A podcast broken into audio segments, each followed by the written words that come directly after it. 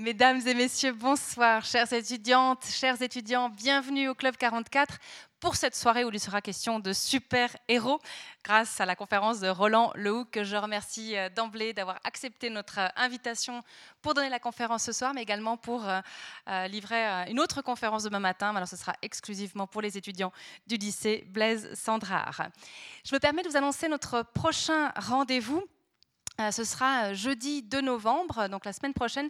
Ce sera en deux volets puisque nous aurons à la fois le vernissage d'une exposition de photographie. Euh, je vous dirai un, petit mot de l'exposition qui se trouve derrière vous en ce moment et encore pour ce soir. et donc on aura le vernissage de cette exposition qui s'intitule Souffre avec un seul F. Euh, il s'agit d'un travail réalisé par Claudio Belligotti, qui est un photographe autodidacte de la Chaux-de-Fonds et qui connaît très bien euh, l'Indonésie, qui, voyage là-bas depuis 20 ans, 30 qui a appris l'indonésien et qui va photographier aussi ce qu'on ne voit jamais de l'Indonésie, à savoir des porteurs de soufre qui montent deux fois par jour euh, une énorme pente, baignés dans les, bouffées de, soufre. Enfin, ils, ils ont une vie d'une extrême pénibilité, leur physique se modifie aussi euh, avec ce travail. Alors, il y a d'un côté toute cette pénibilité du travail, mais il y a également une beauté des couleurs, une palette de couleurs qui du coup est restreinte et ça donne euh, comme ça l'image d'Atlas des temps modernes, ces gens qui portent comme ça euh, le soufre, on dirait qu'ils portent le monde. Et en même temps, c'est beau. Donc voilà, je vous recommande vivement de venir à ce vernissage. Donc ça sera jeudi à 19h15. Et ce sera suivi d'une conférence en lien avec le thème de la photo. Et là, je pense que pas mal d'entre vous pourraient être intéressés par cette conférence. C'est une conférence qui porte sur le thème du selfie. Euh, ça nous intéressait de savoir ce qu'on fait quand on fait un selfie. Est-ce qu'on est juste hyper égocentré? Est-ce qu'on est, amoureux de soi-même? Est-ce qu'on est des narcisses des temps modernes? Ou est-ce que c'est aussi en lien avec une époque, une époque bousculée, une époque perturbée? Euh, Ça s'inscrit aussi dans une histoire de la photographie.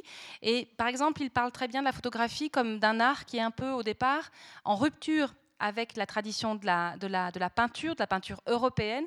Et c'est vraiment passionnant d'en savoir plus sur ce qu'on fait quand on fait un selfie. Et je trouve que euh, même si vous êtes peut-être plus touché que, que, ma génération, néanmoins, je fais quelques selfies. Et j'avais envie de savoir ce que j'étais en train de faire. Donc si vous avez, vous aussi, envie de savoir ce que vous faites quand vous faites un selfie, dans le sens où c'est pas simplement une démarche personnelle, mais que ça s'inscrit dans une époque, dans une époque qui est marquée par la technologie, mais pas seulement. Bah, venez écouter Bertrand Nevin, je pense que ça sera vraiment passionnant et ce sera donc jeudi à 20h15 la semaine prochaine. Pardon d'avoir été un peu longue, mais je trouve que c'est vraiment une réflexion super intéressante.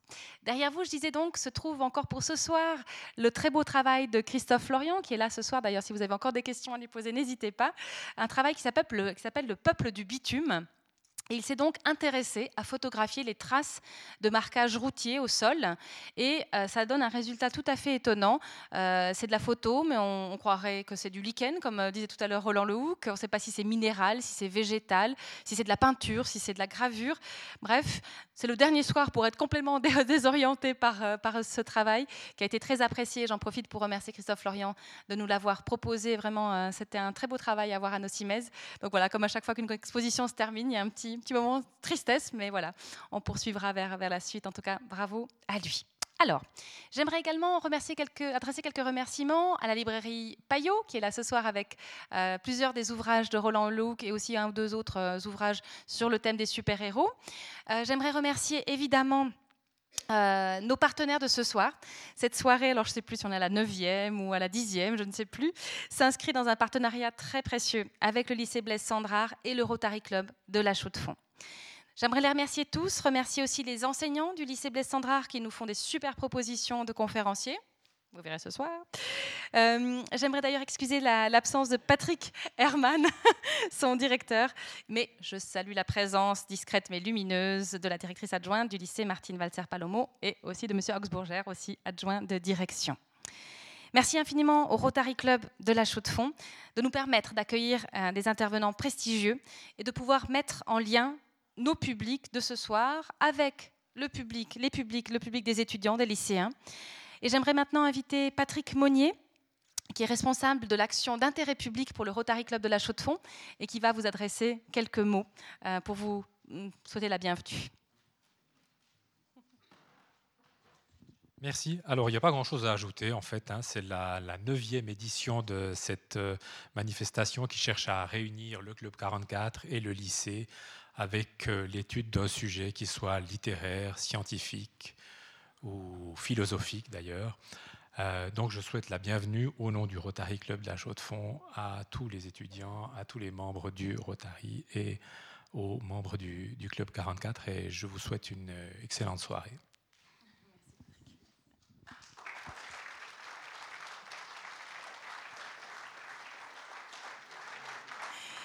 Je vais maintenant vous présenter brièvement Roland Lehoucq avec quelques points de repère biographiques. Donc, je rappellerai qu'il est ancien élève de l'école normale supérieure de Paris, qu'on appelle aussi affectueusement, quand on est ancien étudiant, l'école de, de, la rue d'Ulm, euh, qu'il est agrégé de physique et qu'il est un des spécialistes français de la topologie cosmique. Autant dire que je l'ai cuisiné sur l'univers euh, quand euh, je suis allée le chercher tout à l'heure. Mon fils a beaucoup de questions sur l'univers. Et donc, la topologie cosmique euh, a pour objectif de déterminer la forme globale de l'univers. Enseignant, il est professeur d'humanité scientifique à Sciences Po Paris, donne des cours de relativité restreinte et de physique nucléaire à l'école polytechnique. Il travaille également au CEA à Paris, euh, à Saclay plus précisément. Depuis 2012, il est président des Utopiales, le festival international de science-fiction de Nantes. Il a reçu en 2010 le prix d'Hydrocurien. Il a écrit plusieurs ouvrages de vulgarisation scientifique, notamment Faire la science, la science avec Star Wars. Et son titre, la, science-fiction sous les feux de la science, a reçu en 2013 le prix du livre scientifique du Salon à plein volume. Roland Lehoucq est également chevalier des palmes académiques. Et vous dire qu'il est passionnant, je disais la semaine dernière, si j'avais eu un prof de physique comme lui, euh, alors je serais peut-être pas là, je serais peut-être ailleurs, mais disons que c'est vraiment, c'est une, une façon d'aborder la science qui est vraiment passionnante, où il, il fait des liens constamment entre tout. Euh, c'est quelqu'un qui est un, un, très grand chercheur, un immense enseignant, j'en suis sûre, vraiment quelqu'un qui sait comment passionner, comment intéresser. Et c'est aussi un super père de famille qui a vraiment toujours fait en sorte, et je, le souligne parce qu'on en a parlé tout à l'heure, et je trouve ça hyper touchant euh, de pouvoir ainsi combiner, d'être ainsi au niveau, de prendre soin de sa famille et bien sûr de prendre soin de ses étudiants. Merci beaucoup Laurent, Laurent Roland Lehoucq, pardon, et bonne soirée à tous, à tout à l'heure.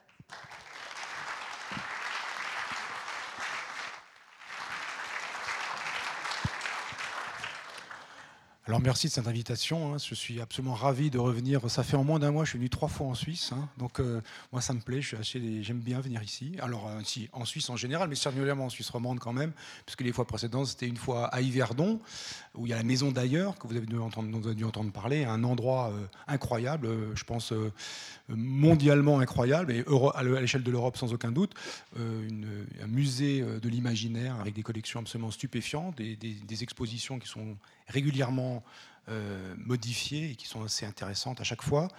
Euh, j'ai passé aussi à l'université à, Lausanne. Là, c'était avec les étudiants euh, qui sont en thèse de littérature, qui travaillent sur la science-fiction. Et donc là, j'étais intervenu pour leur montrer ce que je faisais, moi, de la science-fiction. Alors, c'est ce qu'on va vous montrer un peu ce soir avec disons, les super-héros, ça ressort de la science-fiction, c'est pas la science-fiction la plus maligne, on va dire, mais il y a des choses extrêmement intéressantes à en dire du point de vue de la physique. Et puis demain matin, avec les étudiants du, les étudiants du, gymnase, eh bien, on va discuter des choses autour de Star Wars, faire de la physique avec Star Wars, montrer qu'on peut faire de la physique avec Star Wars. Et puis, ben non, ben ici la troisième fois, et donc je suis absolument ravi et je vous remercie vivement, vivement de cette invitation dans un endroit euh, aussi, enfin, c'est super. Je suis vraiment très très content d'être là. Alors, euh, donc ce soir, une conférence qui va parler des super-héros. Alors c'est un petit peu bizarre euh, d'utiliser les super-héros pour parler de physique. J'espère vous convaincre que euh, euh, ce qui, ça sera un peu à la, fin, et puis je discuterai de ça plus longuement avec les étudiants demain, mais que les, sciences, et la physique en particulier, ne se distinguent pas des autres activités intellectuelles humaines par les sujets qu'elles étudient, mais par la façon dont elles les étudient. Et donc ce qui sera intéressant, c'est de vous montrer, j'espère vous montrer ce soir, qu'on va pouvoir pratiquer la physique, faire un peu de physique, se poser des questions bah, sur des mondes imaginaires, bien sûr. Alors, euh, il y a des tas de situations, ça ne marche pas. Hein, les super-héros, je ne vais pas essayer de vous convaincre que ça marche. Hein. Personne dans cette salle n'est convaincu qu'il y a des super-héros. Mais en regardant ces super-héros, on va finalement, en faisant le détour par ces mondes, euh, finalement se poser des questions et peut-être mieux comprendre ou comprendre un peu différemment notre monde, qui est finalement le seul, le seul qui compte. Et donc, ce détour euh, par ces mondes imaginaires euh, nous permettra de, nous poser des questions, de mener une enquête. Hein, euh, on va vraiment, dans un cas ce soir, mener une enquête et trouver une information qui n'est donnée nulle part, et en même temps se poser des questions marrantes. Alors j'ai mis ces quatre-là, on va y revenir tout à l'heure. Ce qui nous intéressera, c'est la jeune femme qui peut devenir invisible. Les autres, c'est trop compliqué. On comprend. voilà, c'est ça. Alors évidemment, comme tout ça ne marche pas, évidemment, la question n'est pas de savoir si ça marche, si ça marche pas. Évidemment, je vais piocher des choses dans ces œuvres qui, m'évoquent de la physique, qui permettent éventuellement de faire une enquête, qui évoquent des choses qui existent dans le monde, et puis de voir que finalement, certains de ces pouvoirs qui nous sont montrés sont finalement pas si euh, comment dire, lointains de choses qui se passent dans notre monde et, et qui révèlent des choses dans notre monde.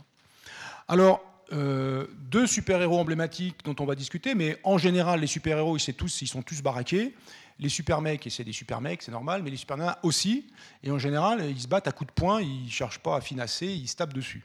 Alors Superman, il est intéressant parce que c'est le plus vieux super-héros. Enfin, euh, il y aurait des super-héros français qui sont de la catégorie, disons, des, des héros pas, ils pas des pouvoirs, mais le noctambule, enfin des, personnages qui étaient là, publiés dans les années 1910, 1915 peut-être. Superman, en tout cas, dans le, point de vue des comics, c'est le premier super-héros dans les années 1930, 1938. Et puis Hulk, on va en parler, il est très fort et il y a des choses intéressantes à en Alors, ce qui est intéressant, voici d'abord la première image de Superman en action. 1938, ces deux auteurs, ces deux jeunes gens, ils ont 17 et 18 ans, euh, Jerry Siegel et Joe Shuster, ils ont 17 et 18 ans, ils inventent ce héros. Donc le dessin, on voit qu'il est déjà il est très fruste d'une certaine façon par rapport au, super-héros moderne. Mais tout de suite, on comprend qu'il est un peu spécial. D'abord, il porte son slip sur le pantalon, ce qui est quand même pas courant. Et, euh, ensuite, il, il soulève des voitures et il la jette euh, sur les méchants il, jette, il projette une voiture. Enfin, il a vraiment une force absolument incroyable. Il a l'air de faire ça sans effort. Donc, d'emblée, on a un personnage particulier par son costume, bien sûr, mais aussi par euh, la force qu'il déploie. Et alors, ce qui est assez intéressant, ces deux jeunes gens, ils ont, ils ont fait des études aux États-Unis, ils ont dû apprendre un peu de science, ils ont été au lycée ou l'équivalent à apprendre un peu de science, mais ils ont, eu, ils ont ressenti le besoin de justifier pourquoi Superman était beaucoup plus fort. Ça, c'est assez marrant. Ils ont, dû, ils ont dû, ils ont sorti des arguments. Et assez rapidement, alors là, c'est 1938, juin 38, dans les années 40, ils ont commencé voilà, une, vignette d'introduction d'une des aventures de Superman qui nous explique, oh, ça on le savait déjà avant, dans, dans, la généalogie du personnage, Superman est un extraterrestre, il vient de la planète Krypton, et on nous explique pourquoi Superman est très fort. La planète Krypton est une planète qui est plus grosse que la Terre. Les Kryptoniens habitent là-bas depuis des millions d'années. Ils ont le temps d'évoluer dans cette gravité très importante. Et lui, Superman, avec ses muscles très développés, parce qu'il est dans une planète à forte gravité, il vient d'une planète à forte gravité. Quand il arrive sur Terre où la gravité est beaucoup plus faible, alors il fait des trucs incroyables qui, pour nous, apparaissent incroyables. Donc l'argument, c'est un argument, disons, de différence de nature gravitationnelle, de différence de masse et de taille, donc de pesanteur sur Krypton et sur la Terre. Alors ça, assez euh, curieusement, c'est un argument tout à fait pertinent. C'est-à-dire que la réponse, elle est dans Tintin. Alors regardez dans Tintin, le capitaine Haddock, il arrive sur la Lune avec la fusée lunaire, il a son gros scaphandre, un scaphandre un peu euh, qui ressemble à ce qu'on faisait à une époque pour aller sous l'eau, Gros scaphandre, il, marche, il court et il saute et il fait un grand saut. Il a fait un bond incroyable alors que lui, il sait bien que ce genre de saut, il ne le ferait pas sur Terre, d'autant plus que là, sur la Lune, il est harnaché de cet énorme scaphandre. Et Tintin nous donne l'explication, ah ben voyez, sur la Lune, la pesanteur est réellement six fois moindre que sur Terre. Alors la pesanteur, c'est cette force qui nous tire vers le centre de la Terre, c'est en fait l'action de l'ensemble de la Terre sur mon corps, sur chaque élément de mon corps, qui se matérialise, on, peut la, on la modélise, comme on dit en physique, l'action de l'ensemble de la Terre, même la particule de la Terre, les morceaux de Terre qui sont euh, aux antipodes, l'action de l'ensemble de la Terre sur tout mon corps, ça se modélise par... Ils ont une flèche qui me tire par mon centre de gravité, qui pour un humain de base, quand il est comme ça tout droit, euh, il est au niveau du nombril au milieu. Donc c'est un truc qui, me tire par là, vers à peu près le centre de la Terre. Et du coup, euh, je pèse. C'est mon poids, c'est la force qui me tire vers le centre de la Terre, l'action de la Terre sur mon corps. Et à ne pas confondre avec la masse, la masse qui s'exprime en kilogrammes, qui est la quantité, en gros, pour Newton en tout cas, la quantité de matière. Quelqu'un qui a une grande masse, il a beaucoup de quantité de matière. Quelqu'un qui a une petite masse, il n'a pas beaucoup de quantité de matière. Cette quantité de matière, elle ne change pas que vous soyez sur Terre ou sur la Lune. C'est vous et vous avez la même masse, par contre, votre poids, l'intensité avec laquelle la Terre vous tire vers le, centre, ou l'intensité avec laquelle la Lune vous tire vers le centre, n'est pas la même. Parce que la Lune est à la fois plus petite et moins massive que la Terre. Et la conséquence, c'est qu'effectivement, le poids que vous auriez sur la Lune sera six fois inférieur. Alors cette subtilité entre poids et masse, comme je suis, euh, pour dire les choses vulgairement, je suis un peu un emmerdeur. Mon boucher, par exemple, je dis euh, au début, il y a longtemps, quand il me connaissait pas, euh, il m'a dit alors, Monsieur Lehoux, vous voulez quel poids? J'ai dit euh, non, non, monsieur le boucher, c'est quelle masse? Alors je lui ai pris la tête cinq minutes, et maintenant, quand il me voit arriver, il dit bon alors, euh, juste pour moi, alors quelle masse de viande vous voulez aujourd'hui? Ah, monsieur le boucher. Alors du coup, on rigole avec ça à chaque fois. Les clients nous regardent un peu sidérés. C'est important, c'est une distinction importante pour les professeurs de physique, c'est une distinction, une distinction courante qu'il faut faire dans le vocabulaire que l'on utilise quand on fait des sciences. Et quand on fait n'importe quelle activité, de la plomberie ou de la philosophie, il y a un vocabulaire qui doit être utilisé avec précision. J'insiste pour les étudiants, euh, apprendre, être, être, bon en sciences, d'une certaine façon, vous avez bien compris qu'il faut être bon en maths, en physique, en chimie et en, et en, biologie. Bon, ça, vous serez bon en sciences. Si vous voulez être astrophysicien, physicien, physicienne, biologiste ou quoi, il faut être bon dans les disciplines scientifiques, ça va de soi. Mais des choses qu'on dit moins souvent, il faut être bon, ah ben, alors là, pas là, mais c'est la diapo d'avant, en anglais, parce qu'il se trouve que l'anglais, c'est la langue qui transporte l'information internationale, l'information scientifique, puis pas que, mais il faut être bon en anglais, il faut maîtriser l'anglais minimum, mais il faut être bon, alors en Suisse romande, en français. Être bon en français, ça veut dire être capable de penser dans sa langue avec précision et de faire un raisonnement dans sa langue avec précision et de connaître le vocabulaire de la discipline que l'on utilise et de le connaître parfaitement. Donc il faut penser, bon, en français si on parle français naturellement, en chinois si vous êtes en Chine. Tout ça pour dire que l'argument de Tintin est tout à fait juste. La gravité de la Lune est six fois moins. Donc le capitaine Haddock, il fait peut-être, euh, je ne sais pas, 80 kg. Son scaphandre peut-être 120 kg. En tout 200 kg. Ça, c'est sa masse. Sur Terre, euh, bah, prenons le plus baraqué de la salle et mettons-lui, euh, bah, je sais pas, 120 kg sur le dos et on lui dit saute. Prenons un baraqué. On lui met 120 kg sur le dos. On lui dit saute. Il va faire une tentative, mais on sent bien qu'il ne va pas sauter haut. Sur la Lune, ça va être plus facile parce que précisément la force qui le tire vers le centre de la Lune, c'est toujours les 200 kg, mais elle sera six fois moindre. Et donc, il a peut-être une chance de sauter sur la Lune, comme le fait le capitaine Haddock. Alors, il y a, j'ai pris, ça c'est pas un super-héros, dans le film John Carter, on voit le personnage humain, c'est un humain qui se retrouve sur la planète Mars, et parce que la gravité de Mars est plus faible, il fait des bonds extraordinaires. Ils sont un peu trop extraordinaires dans le film. La gravité de la planète Mars est seulement à peu près en chiffreront un tiers, 38% exactement, de la gravité de la Terre, ce qui veut dire que voilà, on, peut, on, est, on est moins tiré, mais, mais pas un facteur à ce point important que l'on puisse faire des bons extraordinaires comme ça. L'image qui est en bas, qui est de mauvaise qualité, c'est les films d'origine d'Apollo. On voit Eugene Cernan, un, astronaute américain qui était aussi géologue, et qui sautille sur la Lune parce qu'il trouvait que c'était le moyen le plus pratique pour se déplacer sur la Lune, en faible gravité, et tout engoncé qu'il est dans son énorme scaphandre, qui en plus est gonflé, un peu gonflé, pour que, évidemment, il y ait de l'air qui soit sous pression et que le scaphandre ait une certaine rigidité.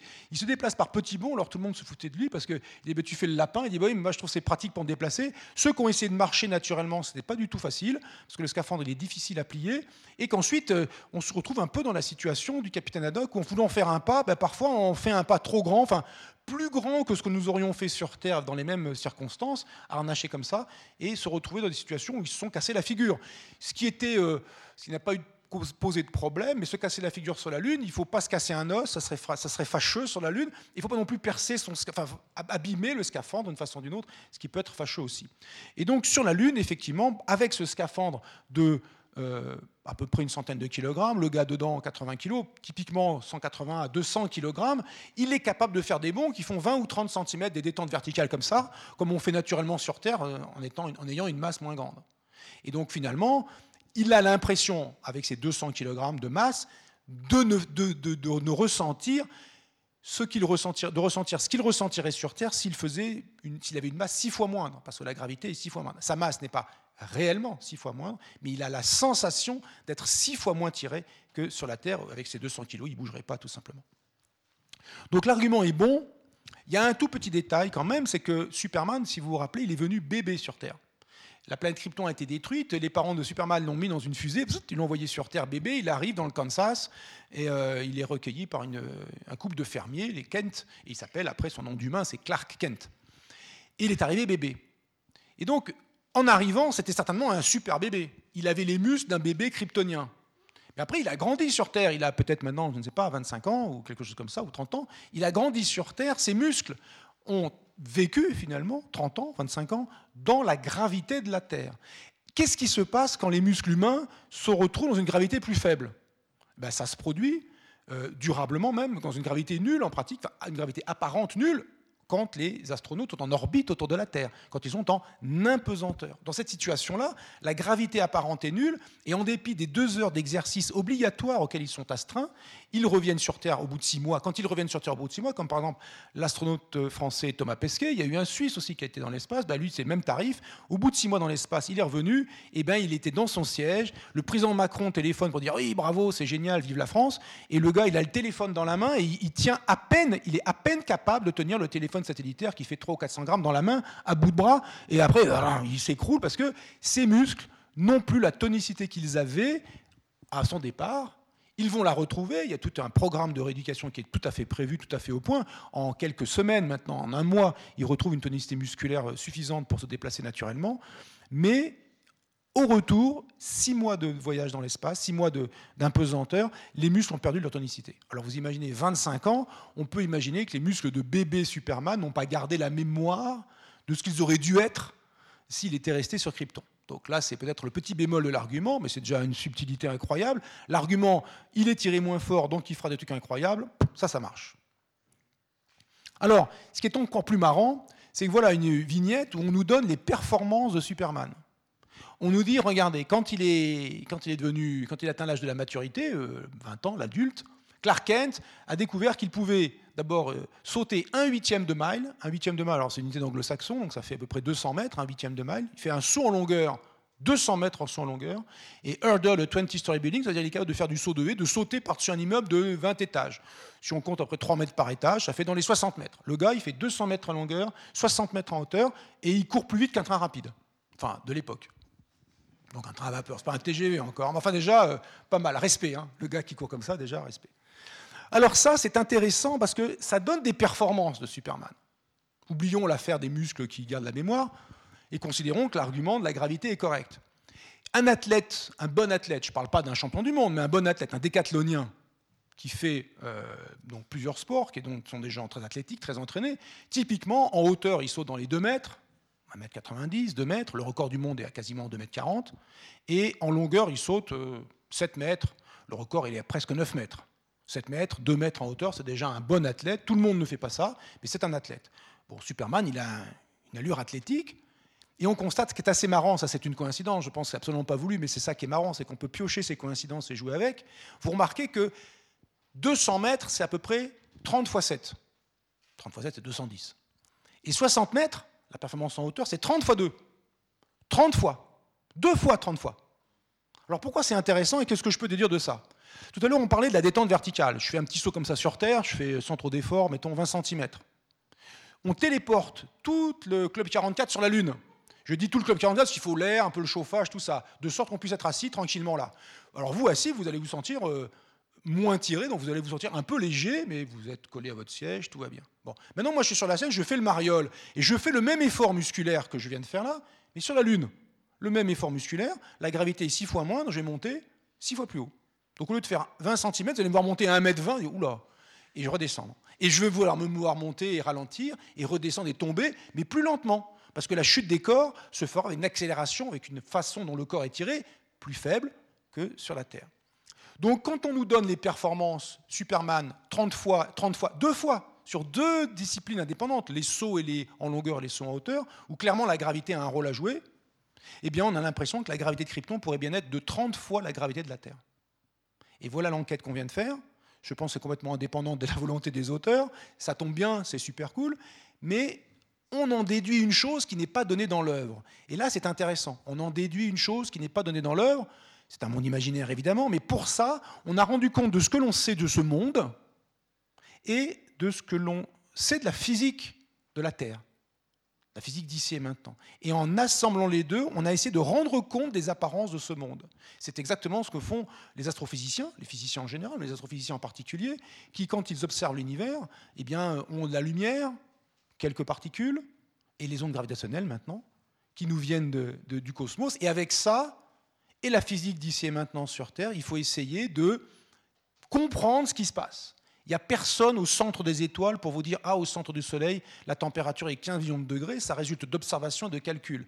Il n'y a personne qui est là avec un chronomètre depuis 13,8 milliards d'années pour dire Ah, l'âge de l'univers, il est écrit là. C'est 13,8 milliards d'années et une seconde, et deux secondes. Et non, il n'y a personne qui a fait ce chronométrage-là. Il faut le déduire d'observations et de physique bien menée en étant cohérent entre ce que vous voyez et auquel vous n'avez pas accès et ce que vous savez sur Terre. Et là, je le vois je n'y ai pas accès. Je ne peux pas aller dans le monde de Superman, malheureusement, pour faire des expériences et vérifier que j'ai bien raison, qu'il est capable, ou d'aller sur Krypton pour vérifier que la gravité est bien 30 fois celle de la Terre. Et assez, de façon assez marrante, la vitesse de course qu'il a ici, euh, s'il a des muscles qui ont des, capacités de vivre, de d'évoluer normalement dans une gravité 30 fois supérieure, on peut se convaincre, je passe le, petit raisonnement pour ne pas vous épuiser, que probablement la puissance par kilogramme de muscle Superman, elle est à peu près 30 fois supérieure à la puissance par kilogramme de muscle humain. Voilà, on peut dire un peu les choses comme ça aussi. Il est capable, chaque muscle, chaque kilogramme de muscle Superman va produire 30 fois plus de watts que, que le même masse de muscle humain. Alors, de là, on peut déduire la vitesse de course de Superman. Vous prenez la vitesse de course d'un athlète entraîné, d'un athlète euh, performant en course, même, sans aller chercher dans les champions du monde. Typiquement, ils font 100 mètres en 10 secondes ce qui fait une vitesse moyenne de 10 mètres par seconde. Si j'ai des muscles qui, sont capables de donner plus de watts, me donner chaque seconde plus d'énergie que le champion du monde, par exemple 30 fois plus d'énergie, chaque seconde, chaque kilogramme de muscle que je mets en jeu, 30 fois plus d'énergie que le champion du monde de course aux 100 mètres. Quelle va être, quelle va être ma vitesse? Eh Cette vitesse, euh, elle va être déterminée par la simple constatation que pour courir vite, il faut simplement euh, être capable de euh, vaincre les frottements contre l'air. Ce qui vous empêche d'avancer vite, c'est qu'il y a de l'air qui vous gêne. D'abord le rythme de vos jambes, il y a un peu de biomécanique, mais il y a aussi le fait que vous devez, c'est pareil pour les voitures, pour les avions, vous devez vous frotter sur un milieu qui va vous ralentir. Si vous ne fournissez pas en permanence de l'énergie, ben vous vous arrêtez. La voiture typique, vous, avez, vous lâchez le pied de l'accélérateur, ben la voiture, elle ralentit naturellement. Je ne parle même pas de freiner. Elle va ralentir si vous freinez encore plus rapidement, mais elle va ralentir par les simples frottements de l'air sur la voiture et des pneus sur la route. Pareil pour la course. Et il se trouve, on peut montrer, je le dis, mais les professeurs de physique en parleront avec leurs étudiants, on en reparlera demain dans le détail, que la puissance dépensée dans les frottements aérodynamiques dépend du cube de la vitesse. Quand on va deux fois plus vite, il faut payer huit fois plus d'énergie chaque seconde pour maintenir sa vitesse. Quand vous allez seulement deux fois plus vite, il faut payer 8 fois plus. Si vous avez 30 fois plus, combien de fois plus vite vous pouvez aller? Racine cubique de 30. Combien ça vaut? Bon, 3 fois 3, 9, 3 fois, 3 fois 9, 27, un peu plus que 3. Un peu plus que 4 fois 4, 16, 4 fois 16, 64, bah, c'est pas 4, c'est entre 3 et 4, 3, quelque chose. 3, mettons, 3 mètres par seconde, euh, 3 fois 10 mètres par seconde, ça fait 30 mètres par seconde. Ça veut dire que la vitesse de Superman, ça serait quelque chose comme 3 fois, un peu plus que 3 fois même, celle d'un athlète qui court 10 mètres par seconde. 30 mètres par seconde, ça fait à peu près 100 km par heure. Un train de 1930 ou 40. D'accord? Tout ça, c'est cohérent, c'est incroyable, c'est un coup de chance, probablement pas volontaire des auteurs, mais cette image, alors, bon, les, balles qui ne peuvent pas pénétrer dans sa peau, c'est plus compliqué. Mais, euh, en tout cas, les performances physiques, son longueur, son hauteur et vitesse de course, quand on voit comparé à ce train, c'est cohérent avec la gravité de Krypton est 30 fois supérieure à celle de la Terre, et les muscles de Superman produisent 30 fois plus de watts euh, chaque seconde, 30 fois plus d'énergie chaque seconde, 30 fois plus de watts que les kilogrammes, qu'un kilogramme de muscles humains. Alors, on voit que quand on a fait ça, du coup, on a aussi beaucoup de choses à dire sur Krypton, une planète de 30 fois la gravité de la Terre. Est-ce que c'est crédible, pas crédible? On sait que Superman, c'est faux, mais est-ce qu'on peut dire quelque chose sur ça? Alors, on peut comparer aux planètes du système solaire. Par exemple, euh, la plus grosse planète du système solaire, la planète Jupiter, elle est gazeuse, donc on ne peut pas dire qu'elle a une surface, mais si on se met en gros à la surface des nuages, la gravité qu'on ressentirait, c'est 2,5 fois celle de la Terre. C'est beaucoup. C'est-à-dire, euh, sur un sol l'équivalent d'un sol qui n'existe pas, et sur euh, Jupiter, vous seriez vraiment écrasé par la gravité. Si maintenant on va, prenons le Soleil, prenons vraiment le plus gros objet du système solaire, le Soleil qui est une étoile, la gravité de surface du Soleil, c'est 26 fois la gravité de la Terre. Et là, on parle d'une planète qui fait 30 fois la gravité de la Terre. Bon, je ne vais pas épiloguer longtemps, mais cette planète, elle a des problèmes. Elle pose des problèmes, et elle est probablement, par sa gravité, et donc par les dimensions qu'on peut essayer d'en déduire, beaucoup plus grosse qu'une planète ordinaire et probablement si grosse qu'en fait elle se rapproche plus d'une étoile, au sens elle va être capable d'avoir une source interne d'énergie, ce que n'ont pas les planètes, et de briller par elle-même. Et donc, euh, bon, c'est une planète curieuse. Évidemment, la, la limite s'arrête là, vu que ce n'est pas une œuvre qui cherche à être cohérente scientifiquement, vous l'avez bien compris.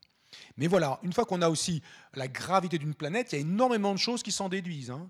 Euh, si vous me dites ah, la planète euh, sur laquelle, par exemple la planète Mars, qui a 38%, la gravité de, Mars elle est 38%, eh bien sur Mars, il est possible, ça n'est pas obligatoire, mais il est possible que les montagnes soient plus hautes parce que la gravité est plus faible. Et donc les plus hautes montagnes sur Terre font 8 km. La plus haute montagne possible sur Terre, c'est-à-dire imaginez un empilement de roches aussi haut que possible, mais à la fin, la, roche du haut, vous la mettez, le, bloc du haut, il, rajoute un peu trop. Et celle du fond, elle supporte un poids tellement important que sa résistance n'est plus suffisante et elle s'écroule. Et donc vous mettez une brique au sommet du tas de briques et ça descend d'une brique. Vous remettez une brique, ça redescend d'une brique, parce que celle du fond subit une contrainte, une pression de la pile qui la surplombe si grande que ça la brise. Donc il existe une taille maximum aux montagnes. Sur Terre, on peut estimer à une douzaine de kilomètres, entre 12 et 15 kilomètres avec les roches ordinaires. Et bien sur Mars, où la gravité est à peu près un tiers, des montagnes jusqu'à 35, 36 kilomètres sont possibles. La plus haute montagne de Mars se trouve être un volcan, fait 26 kilomètres de haut. Vous voyez que la possibilité que Mars possède un volcan de 26 km d'altitude, elle est directement liée au fait que la gravité de Mars est plus faible que celle de la Terre. Ce n'est pas une obligation. La gravité de la Lune, six fois moindre que celle de la Terre, les montagnes pourraient atteindre 60 km. Il n'y a aucune montagne de 60 km sur la Lune. Mais c'est une possibilité. Si vous voulez faire une énorme tour de 60 km, c'est sur la Lune qu'il faut la construire. Sur Terre, il y a zéro chance. Voilà, pas en cailloux. On peut trouver des matériaux plus résistants. Vous mettez de l'acier, vous mettez autre chose, on peut imaginer des choses, mais pas en cailloux en tout cas. Alors Hulk, voilà euh, le personnage euh, dans, différentes, dans ses différentes représentations. En fait, Hulk, c'est un gringalet comme moi, un, physicien, il s'appelle Bruce Banner, et quand on l'énerve, alors il devient Hulk. Et là, bon, là, on a compris qu'il faut se planquer. Alors, vous voyez qu'au début, c'était plutôt un zombie. Après, il a changé. Bon, pareil, ces personnages, ils ont eu des interprétations, des scénaristes et puis surtout des dessinateurs différents. Ils ont des formes différentes. Je vous remontre un personnage, un des, récents. Là, celui-là, il est intéressant parce que cette image-ci, et cette image-là m'intéresse parce qu'on voit, le, on voit le, physicien, Bruce Banner, et Hulk. Et euh, ils sont côte à côte. Donc on a d'une certaine façon, on a l'échelle. On sait Hulk, il est combien de fois plus grand? Alors on peut se faire une idée. Alors celui-ci, celui-ci vous voyez qu'il est, il est plus grand, mais il est aussi beaucoup plus large. Il a, comme on dit en physique, un rapport d'aspect très différent. Il est plus cubique, on va dire, que rectangulaire. Là, ils ont, on a l'impression que Hulk, il est certes plus grand, mais il reste relativement humain dans ses proportions. Bon, oublions les mains, ils sont peut-être un peu en avant. Bon, il, reste humain dans ses proportions. Alors, la question qu'on peut se poser, si sa taille est multipliée par 1,5, imaginons qu'il soit 1,5 fois plus grand, ben le volume de Hulk, combien de fois plus, quelle, va, être sa valeur? Eh ben, Elle va être 1,5 fois plus large, 1,5 fois plus épais, 1,5 fois plus haut, 1,5 fois 1,5 fois 1,5, ça fait à peu près 3 et quelques, c'est écrit ou 3,4. Donc son volume, le volume de Hulk sera à peu près, mettons, 3,5, 3 fois et demi plus important. Ça, c'est son volume, parce que ses dimensions auront augmenté. Bon. Et la masse de Hulk? Ben, En chimie, euh, Lavoisier, il a dit des trucs. Hein. Qu'est-ce qu'il a dit, Lavoisier, en chimie, pour les jeunes, là? Rien ne se perd. Les profs, là, ils sont attentifs à ce qu'ils entendent. Ou n'entendent pas, justement. rien ne se perd, rien ne se crée, tout se transforme. C'est la première, c'est le début de la chimie quantitative. Lavoisier, il comprend que quand on fait une réaction chimique, on a la masse des produits, du dihydrogène, du dioxygène, une certaine masse de tout ça, on les mélange, ça fait de l'eau, et la masse finale, la masse d'eau, elle est exactement égale à la masse initiale exactement égal. On dit en chimie, la masse se conserve, ça ne disparaît pas. Donc le volume, il a augmenté, la masse s'est conservée. Si vous augmentez le volume et que vous, et vous gardez la masse, c'est-à-dire que ce qu'on appelle la masse volumique, le nombre de kilogrammes dans un mètre cube diminue. Le corps humain, la masse volumique du corps humain, on flotte à peu près, on est un peu plus dense que l'eau, on a à peu près une masse volumique de 1,5 euh, kg par litre, 1,5 tonnes par mètre cube. Bon, euh, peu de corps humains font un mètre cube, hein, mais bon, 1,5 tonnes par mètre cube. L'eau, c'est une tonne par mètre cube. Et eh bien là, si le volume a été multiplié par 3 et la masse n'a pas varié, c'est-à-dire que la masse volumique de Hulk, c'est 500 kg par mètre cube plutôt, même un peu moins. 500 kg par mètre cube, ça s'appelle de la guimauve hein, en termes.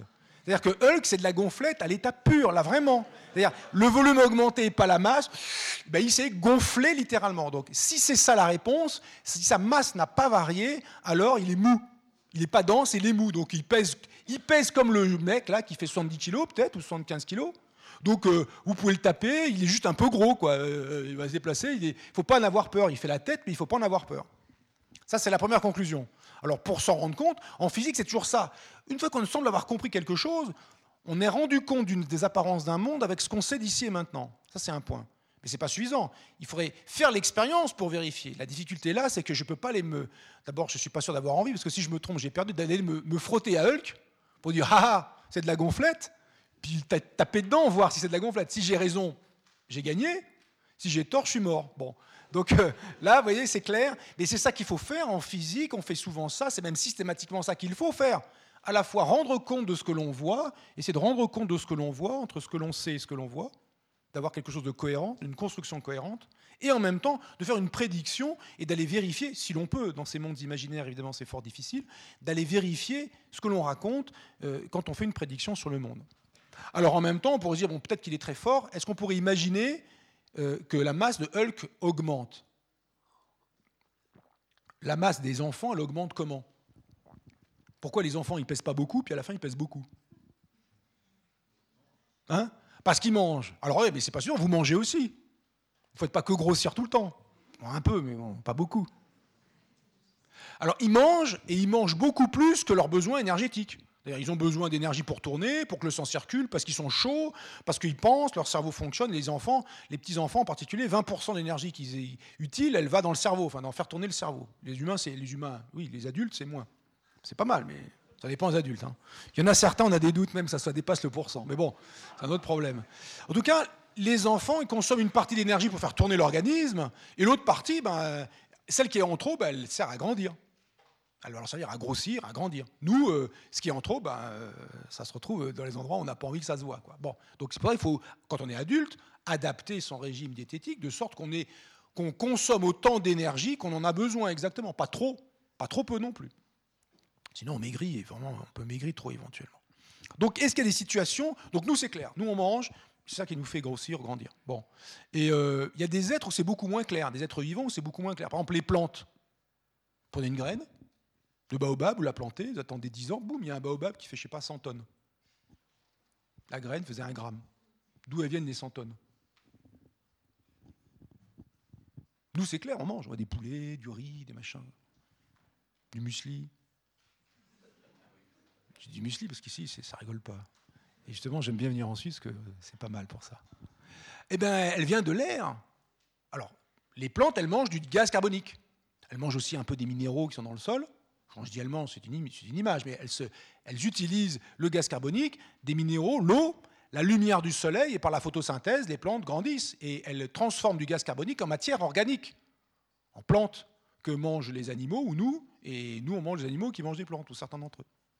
D'accord? Donc les plantes, elles se nourrissent de gaz carbonique. Et donc leur masse peut augmenter parce qu'elles prennent quelque chose et ça ne se voit pas. Quand on met de l'eau, euh, oui, il y a de l'eau, mais ça ne grossit pas avec de l'eau, on ne fait rien avec de l'eau. Ça permet de faire fonctionner la, chimie de la plante. Ce qui compte, c'est le gaz carbonique qu'elles ingurgitent. Alors, les plantes, elles grossissent en mangeant du gaz carbonique. Les plantes, pas toutes, un certain nombre sont vertes. Hulk est vert, il a besoin de prendre de la masse sans qu'on voit d'où ça vient.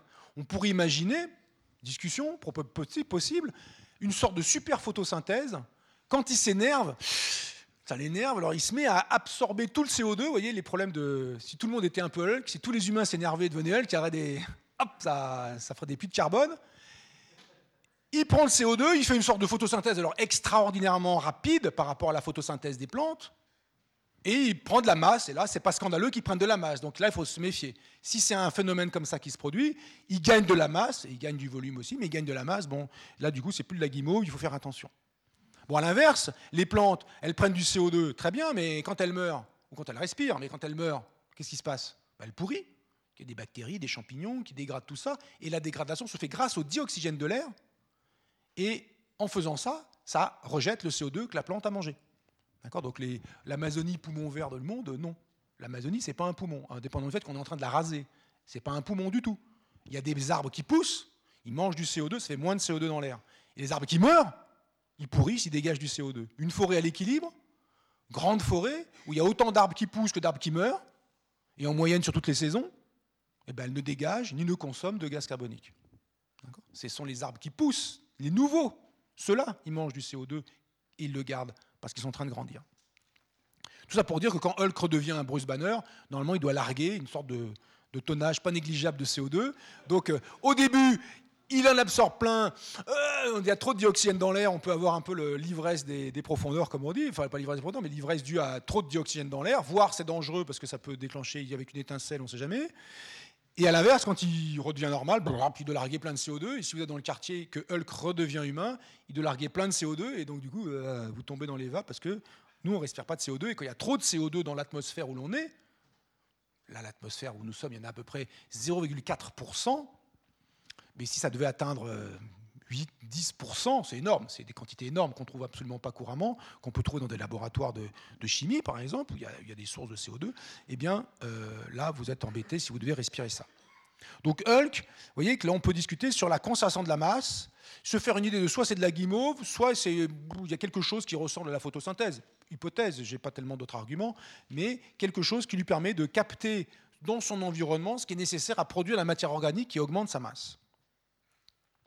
De l'autre côté, il y a des petits super-héros qui règlent aussi leur compte à coups de poing, bien qu'ils soient tout petits. Et alors ceux-là, ils sont intéressants, les petits super-héros, parce que ça permet de se poser des questions sur... D'abord, vous remarquez qu'ils ont toujours le slip sur le pantalon, ça c'est une sorte de constante chez certains super-héros. Et en plus, il y a une question qui est intéressante, c'est que ressentent ces super-héros euh, par rapport à leur taille humaine. Ce sont des humains, il y a un procédé. Alors Ant-Man, il a un costume spécial, The Atom, il a construit, le scientifique a construit une espèce de rayon réducteur. Il allume le bouton, il y a une sorte de lumière bizarre, il se met dedans et boum, il devient tout petit. Alors, c'était des humains normaux, ils deviennent tout petits, qu'est-ce que ça change? En fait, ça change plein de choses. Plein, plein de choses. Alors, une chose dont on peut discuter, par exemple, c'est ces êtres-là, ces humains de petite taille. Alors quand je dis petite taille, c'est il est comme des fourmis. Hein. Donc là, lui, il doit faire, euh, allez, on va dire un millimètre pour faire rond, mais peut-être quelques millimètres de taille. Ça, ces dimensions, elles sont peut-être au moins 100 fois inférieures à celles d'un humain et probablement 300 ou 400 fois inférieures à celles d'un humain. Est-ce que cet humain, tout petit, Ant-Man, a le sang chaud et est capable de conserver une température interne constante? Voilà une question. On s'en fout. Ben non, parce que les fourmis, euh, non, elles ne peuvent pas faire ça. Et c'est pas juste parce qu'elles veulent pas ou parce que la nature les a dotées, les a mal dotées. Non, c'est qu'elles ne peuvent pas le faire. Et pour une raison simple, parce qu'elles sont petites. Alors pour euh, comprendre ça, on va imaginer deux humains, un grand et un petit, un humain de 1 mètre. Par exemple, votre fils, il fait combien? Un mètre? Presque plus peut-être. Mettons un mètre. Ah, j'arrondis. Et un humain de 2 mètres. Donc le, le, le, jeune, le jeune homme, un mètre, un jeune enfant, un humain de 2 mètres, un rapport 2 en taille. Les deux sont des humains, donc ils ont, s'il est deux fois plus haut, lui aussi à peu près deux fois plus large et à peu près deux fois plus épais. D'accord? Il n'est pas difforme, l'adulte, hein, il est à peu près comme l'enfant, ils ont des configurations d'humains. Donc ça veut dire que le volume de l'adulte, il est 2 fois 2 fois 2, 8 fois plus élevé, et sa masse à peu près 8 fois plus importante que celle de l'enfant. Bon, ok, son volume est 8 fois plus grand. Mais la chaleur qui est produite par le corps, par le métabolisme, ce qui fait que nous avons le sang chaud, que nous sommes plus chauds à l'intérieur qu'à l'extérieur. Cette chaleur est produite par notre métabolisme dans le volume. Donc l'humain adulte produira 8 fois plus que l'humain enfant. 8 fois plus, qu'il a 8 fois plus de volume, parce qu'il est deux fois plus haut, mais aussi deux fois plus large, deux fois plus épais. Deux fois deux fois deux. Mais cette chaleur que nous produisons, nous la perdons. Nous la perdons par la surface, par notre surface, par la peau. Nous chauffons l'extérieur. C'est d'ailleurs un problème, enfin un problème. Ça nous permet de vivre et de nous agiter tout le temps, mais cette chaleur que nous perdons, il faut la compenser. Et pour la compenser, nous mangeons. On se fait plaisir en mangeant, mais aussi on compense le fait qu'on chauffe l'atmosphère en permanence, qu'on perd de la chaleur, plus le fait qu'on bouge, le fait qu'on réfléchit, plein d'autres actions de notre organisme, mais en particulier le maintien de notre température interne constante est plus élevé généralement, et particulièrement en Suisse, que l'extérieur. Bon, en Afrique, des fois, on peut discuter la surface. Ça sort par la surface. Si l'adulte est deux fois plus haut, deux fois plus large plus épais, sa surface, qui est une quantité qui a une largeur et une longueur, la surface de l'adulte sera deux fois deux fois plus importante, quatre fois plus importante. Donc l'adulte, il produit huit fois plus de chaleur dans son corps par son métabolisme, mais il ne la perd que quatre fois plus vite. au final, l'adulte perd deux fois moins sa chaleur, deux fois plus lentement qu'un enfant, quand ils ont un rapport 2 en taille. Expérience, vous prenez un enfant, hein, vous le mettez dans l'eau à 20 degrés, vous prenez un adulte, vous prenez dans l'eau à 20 degrés. Le premier qui sort en disant j'ai froid, il a perdu. C'est l'enfant qui perd. Pourquoi? Il a une plus petite taille, il a une très grande surface au regard de son volume. L'adulte a une surface plus grande que celle de l'enfant. Mais rapporté à son volume, la surface de l'adulte est plus petite, il perd plus lentement sa chaleur, il peut tenir plus longtemps. Sans parler du fait qu'en général, les adultes sont légèrement plus gras que les enfants, ce qui fait qu'ils ont le rythme, la façon dont la chaleur peut s'évacuer vers l'extérieur est ralentie par cette graisse qui fait une manière de, manière de, couche, de couche isolante. Donc les enfants perdent leur chaleur plus vite que les adultes. Ils n'y peuvent rien, c'est de la géométrie. Et c'est pour ça que les nourrissons, qu'est-ce qu'on fait quand on les baigne, les nourrissons? On met dans l'eau à 37 degrés, la température interne. Pourquoi pile la température interne? Comme la température dans le bébé et en dehors du bébé, c'est la même, il n'y aura pas d'échange de chaleur entre l'intérieur et l'extérieur. Si maintenant l'extérieur est plus chaud, par exemple 40 degrés, la chaleur va aller de l'extérieur vers l'intérieur. Mais comme le bébé a une grande surface par rapport à son petit volume, elle va rentrer facilement et vous cuisez votre bébé. Enfin, à 40 degrés, ça va. Mais ce n'est pas recommandé que la chaleur rentre rapidement dans son corps. Si à l'inverse, la température extérieure est plus petite, par exemple 35 degrés ou 33 degrés dans l'eau, et que le bébé est à 37 degrés en intérieur, eh bien la chaleur part du bébé vers l'extérieur. Mais comme il a une grande surface par rapport à son petit volume, ça part plus vite qu'un adulte et il va se refroidir plus vite. D'accord? Donc les enfants, si on les baigne à 37 degrés, c'est pas juste pour amuser la galerie et emmerder les parents, c'est parce que ça limite leurs échanges, ça annule même leurs échanges de chaleur avec l'eau du bain, de sorte que ni ils ne cuisent, ne se réchauffent, ni ils ne se refroidissent trop vite si on veut les faire un bain d'un quart d'heure, que le bébé ne soit ni euh, en surchauffe, ni en, euh, pas en hypothermie, mais ni refroidi. Voilà, donc ça c'est un effet de la taille. Donc ces êtres-là, cet humain-là et celui-ci, ne peuvent pas être homéothermes, avoir une température interne constante. Ils ont une énorme surface au regard de leur tout petit volume. La surface rapportée au volume. Et donc ça, vous pouvez le constater aisément. En Suisse, encore une fois, c'est très facile à faire. Vous prenez un flocon de neige dans la main, ça fond instantanément. Vous prenez un petit glaçon dans la main, vous le mettez, ça ne fond pas instantanément. Le glaçon, il a une petite surface par rapport à son gros volume, là où le flocon a une énorme surface par rapport à son tout petit volume. C'est encore un rapport surface sur volume. Donc ça, c'est un point important qui mérite de comprendre ça. On peut comprendre aussi la vitesse de course ou la vitesse de déplacement. À quelle vitesse va se déplacer s'ils marchent À quelle vitesse vont-ils marcher? Alors marcher, qu'est-ce que ça veut dire? Vous savez ça aussi en Suisse. Il y a des trucs qui s'appellent des pendules. La jambe, ça ressemble un pendule. Bon, n'exagérons rien. Un pendule simple. Et si j'ai une, marche qu'on appelle la marche pendulaire, alors je vais pas me voir, mais si j'ai la marche pendulaire, j'exagère un peu, mais si je marche, fais, ma jambe fait un coup de pendule, elle fait un coup de pendule, elle fait un coup de pendule, et voilà, et j'avance, et ma jambe, elle fait un coup de pendule, un coup de pendule, un coup de pendule. Quelle est ma vitesse de marche comme ça? C'est une description qui n'est pas ridicule de la marche. Enfin, ridicule quand on le fait, mais qui, qui permet de modéliser la marche et de déterminer la vitesse de marche. Eh bien, la vitesse, ça va être quoi? La longueur du pas divisée par le temps que vous avez mis pour le faire une distance divisée par un temps, c'est bien une vitesse. La longueur du pas, elle dépend de la longueur de la jambe. Les grands compas, comme on dit, bah, ils font des grands pas. Les petits compas, bah, ils font des petits pas. Donc la longueur du pas, elle va dépendre de la longueur de la jambe. Et la période d'oscillation de la jambe, la période d'oscillation d'un pendule, alors euh, on a la réponse, hein. elle dépend comme la racine carrée de la longueur.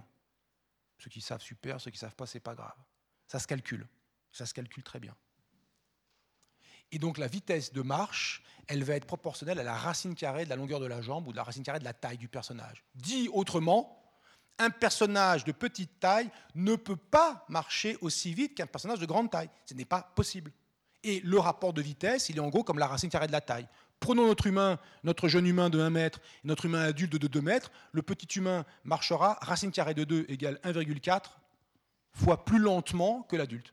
Il ne peut pas faire autrement. Ça ne sert à rien de lui dire marche plus vite. Il ne peut pas. Et quand il ira à votre rythme, il va courir, évidemment. Il va changer de mode de déplacement, il passe au mode rapide, la course. Donc un petit humain ne peut pas marcher aussi vite qu'un grand humain, ne peut pas marcher aussi vite qu'un ça ne sert à rien de lui dire. Voilà. Hein Plein de gens disent, et moi-même, et après je dis, mais, mais quel con D'accord, je marche plus lentement. Je, l'humain, moi, l'adulte, marche plus lentement. Et il se trouve qu'il y a quelque chose de bizarre, enfin de bizarre, on peut justifier, mais qui est un peu curieux, c'est qu'on a une vitesse, on a un pas naturel, une vitesse à laquelle vous marchez naturellement. Vous pouvez marcher un peu plus vite, et après vous courez, et un peu plus lentement, et à la fin vous vous, arrêtez. Le pas naturel, c'est en gros quelque chose qui est le rythme pendulaire, comme si vos jambes étaient des pendules qui bougeaient, puis boum, ils se posent, et boum, ils se posent, et boum, ils se posent. Et c'est aussi le, rythme qui vous fait consommer le moins d'énergie possible. C'est celui qui vous est le plus confortable, car c'est là où vous ressentez, sans pouvoir l'exprimer très clairement, que vous consommez le moins d'énergie. Marcher plus lentement que le rythme naturel, ou plus rapidement, ça vous coûte plus d'énergie. Et donc pour vous, c'est un véritable effort de marcher à la vitesse. Je le sais, moi, les petits, il faut marcher à la même vitesse que c'est chiant, c'est fatigant. On aimerait marcher à son rythme naturel. Mais le rythme naturel de l'enfant étant ce qu'il est, celui de l'adulte étant plus, rapide, c'est lui, le grand, qui doit faire l'effort et se fatiguer un petit peu. D'accord? Ou alors, il faut que l'enfant court, ce qu'on voit souvent. Pareil, il parle. Quelle est la fréquence de sa voix? Ben, Il parle parce qu'il a des cordes vocales. Les cordes vocales, elles sont, mettons, 200 fois plus courtes, puisque tout est divisé par 200, toutes les dimensions sont divisées par 200 elles sont 200 fois plus courtes, bah, une petite corde de piano et une longue corde de piano, ça ne fait pas la même fréquence. Les longues, elles font des sons graves et les courtes, elles font des sons aigus. Bon, bah, il va parler à une, hauteur de voix qui sera 200 fois plus aiguë, à des fréquences 200 fois plus importantes que la voix humaine, qui traîne dans les 1000 Hz. Il va parler typiquement à 200 000 Hz, donc en ultrason. D'accord? Alors que quand lui là-haut parle, qu'est-ce qui se passe? Ben, Il parle normalement, c'est un humain normal, donc il va parler aux fréquences habituelles. Et lui, qu'est-ce qu'il va ressentir? La comparaison. Pourquoi les jeunes, et pas que d'ailleurs, mais en particulier les jeunes, ils aiment bien aller euh, dans, les, fêtes où il y a des grosses basses, là, la musique fait boum boum. Et surtout passer des gros caissons de basse, comme on dit. Pourquoi ils aiment ça? C'est quoi le résultat de ça? C'est que les sons graves ont des longueurs d'onde plus grandes et il y a des sons suffisamment graves pour que la longueur d'onde soit de l'ordre de la taille du corps humain. Quand ce son vous éclaire, si j'ose dire, c'est votre corps entier qui vibre s'il y a assez d'intensité sonore. Dans une fête, allez, on fait péter les watts, il y a des sons à un mètre de longueur d'onde qui se baladent, euh, alors euh, on n'est pas comme ça, mais on sent le corps qui vibre parce que le son fait vibrer le corps à la bonne échelle.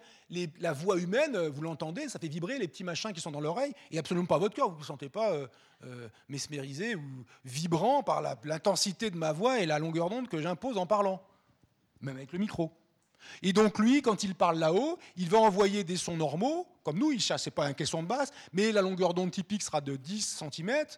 Peut-être s'il se met à hurler, il va avoir des sons qui vont être dans la centimètre de longueur d'onde. Et donc lui, il va vraiment déguster, parce qu'il a la taille adaptée au, au, son qu'on lui envoie, enfin au son, sans parler du fait qu'il a une... Enfin bref, il faut pas que, si l'autre veut le dégommer, c'est pas besoin de lui tirer dessus, il a qu'à lui hurler dessus. Voilà. Tout ça pour dire, il a qu'à lui hurler dessus, je pense que ça va vraiment le, ça va le, ça va le titiller. D'accord? Donc, sur ces histoires de taille, on peut voilà, y raconter plein de choses, et on se rend compte, par exemple, que cette image-là, qui est tirée du film Ant-Man, pour le coup, regardez Ant-Man, il veut donner de l'eau à sa fourmi, il monte sur la fourmi volante et il fait des trucs. Comment il donne l'eau? C'est incroyable, quoi. Quand on donne de l'eau à un cheval, on ne prend pas de l'eau dans les mains, genre un bloc d'eau, et on dit, tiens, euh, bois. ça marche pas comme ça. Là, il, tient l'eau dans sa main, comme ça. Il n'a pas de récipient, il la prend, il dit voilà, c'est l'eau. Comment c'est possible? Ben, C'est tout à fait juste. là, l'effet est encore un effet de surface et de volume. Une goutte d'eau, ce qui donne la cohésion aux molécules d'eau, ce fait qu'elles s'attirent les unes des autres. Moins fort que dans un solide, bah, dans la glace par exemple, parce qu'un solide, ben, c'est solide, et beaucoup plus que dans un gaz. Ben, le gaz, il se répand où on veut. Donc il y a une cohésion, il y a une attraction entre les molécules d'eau qui s'attirent les unes les autres, qui donne la cohésion à la goutte, au liquide. Et en même temps, il y a le poids de la goutte. Alors, si on essaie de faire un pâté avec de l'eau, on met de l'eau dans un seau, on retourne le seau, on soulève le seau. Bon, voilà, ça fait une flaque. Pourquoi ça fait une flaque? Ben, Il y a la cohésion, l'eau elle veut bien rester ensemble, mais en même temps il y a son poids qui l'attire vers le bas. Et sa cohésion, elle n'est pas super. quoi elle n'est pas super, donc du coup, ça la tire vers le bas, et puis ça l'étale, bêtement.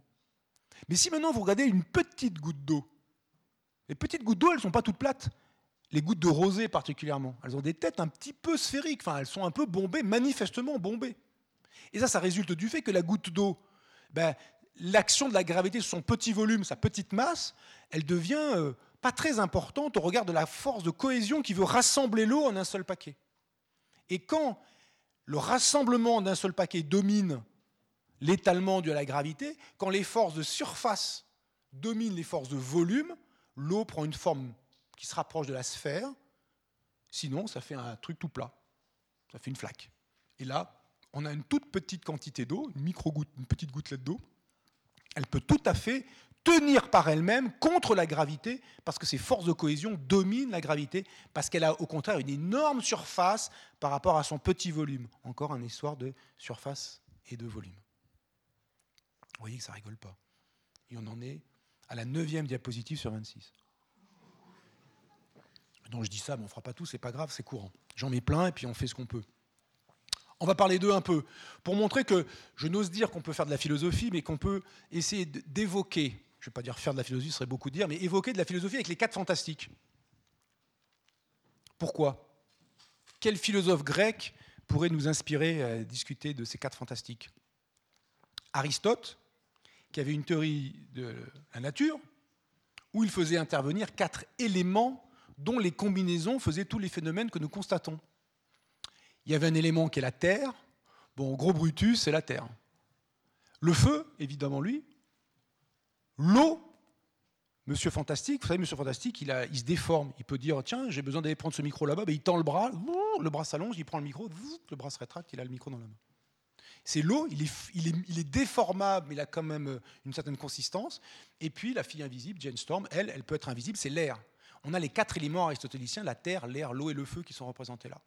On a même mieux, le surfeur d'argent qui est au-dessus, c'est le cinquième élément d'Aristote, le cinquième élément dont Aristote remplissait les cieux au-delà de la Lune pour comprendre le mouvement, pour expliquer ou rendre compte par la raison du mouvement des planètes, du mouvement, des mouvements des corps célestes. Et la quintessence, elle a des propriétés particulières qui la, qui la rendent très différente des quatre éléments terrestres. Et le cinquième élément, le surfeur d'argent, il passe à travers les murs, il fait des trucs incroyables. Et donc, c'est le cinquième élément. Donc là, on a vraiment les quatre éléments et le cinquième élément aristotélicien qui sont représentés ici. Ça pour moi, ça ne fait aucun doute. Je ne sais pas ce qui était dans l'esprit dans de Jack Kirby et quand il, a, quand il a inventé ces quatre personnages. En tout cas, pour moi, ça fait aucun doute que la source d'inspiration, ou toi, ça évoque très fortement cette chose-là. Très fortement, pour moi, sans aucun doute. Donc là, c'est, on n'a pas fait de philosophie, on a juste parlé de cette théorie des quatre éléments, ce qui permet après, si on peut épiloguer, euh, dire euh, ben, Aristote, c'est tout faux, ça marche pas rien n'est juste, ça c'est un premier point, et que deuxièmement, euh, c'était une époque où justement Aristote euh, voulait fonder euh, sa compréhension du monde sur l'observation du monde seulement, pas d'expérience. Une expérience, prendre ce truc et le faire tomber, il l'a pas fait naturellement, j'ai donc forcé ce truc, c'est j'ai forcé quelque chose à se produire, et donc quand je l'observe, quand je le fais, cette expérience, je force la nature, et donc je n'observe pas la vraie nature. Donc il se contente d'observer le monde et de déduire euh, des choses de l'observation du monde, pas d'expérience. Et deuxièmement, il pense que tout ce qui est en deçà de la Lune est de nature différente de ce qui est au-dessus de la Lune. Ce qui est en deçà de la Lune, je peux le comprendre par l'observation. Ce qui est au-delà de la Lune, c'est accessible par la raison seulement. Et vers Galilée, on commence à comprendre, Galilée en particulier, mais commence à comprendre que, eh bien non, il n'y a pas de différence de nature entre la Lune et la Terre. C'est le même objet, c'est les mêmes genres d'objets. Tout ça parce qu'avec sa lunette astronomique, il observe des montagnes sur la Lune qu'on l'on pensait avant parfaitement et uniformément lisses. Il observe des montagnes, il se dit Ah, ben la Lune, elle a des propriétés communes avec la Terre. Et peut-être qu'en comprenant la Terre, alors je vais comprendre le ciel.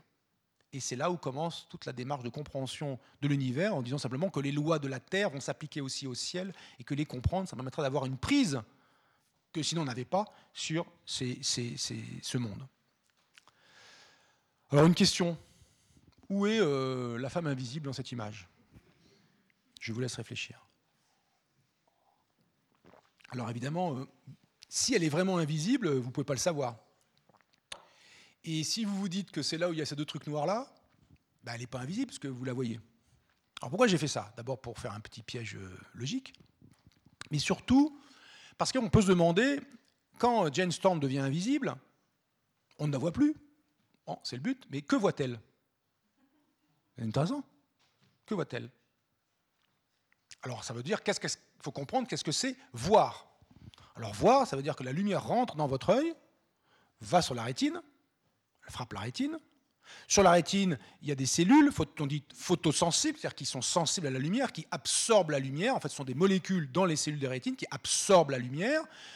Ça fait un changement de configuration géométrique et ça induit un courant électrique dans le nerf optique qui va jusqu'au cerveau. Je passe les détails après ça. Mais il y a de la lumière, le phénomène qui m'intéresse, c'est de la lumière, celle qui rentre dans votre œil est absorbée et transformée, l'énergie lumineuse est transformée en énergie électrique. Et donc l'énergie lumineuse, d'une certaine façon, disparaît et transformée en énergie électrique. Elle n'a pas disparu réellement sous forme de lumière, mais elle est, cette énergie est intégralement conservée sous forme de l'impulsion électrique. Donc si la femme invisible voit, ça veut dire que ses rétines absorbent la lumière, et qu'au niveau de ses rétines, la lumière disparaît et est transformée en impulsion électrique. Mais si la lumière disparaît à un endroit, en physique, l'absence de lumière, c'est le noir. Donc le jour où vous voyez deux machins, deux petits points noirs qui se déplacent à cette altitude-là, comme ça, c'est la femme ou l'homme invisible, c'est pas facile à dire, juste avec les traces des rétines. Ça, ce sont les rétines de la femme invisible. En l'occurrence, c'était plutôt l'homme invisible, mais c'est pas grave. Ce sont ses rétines.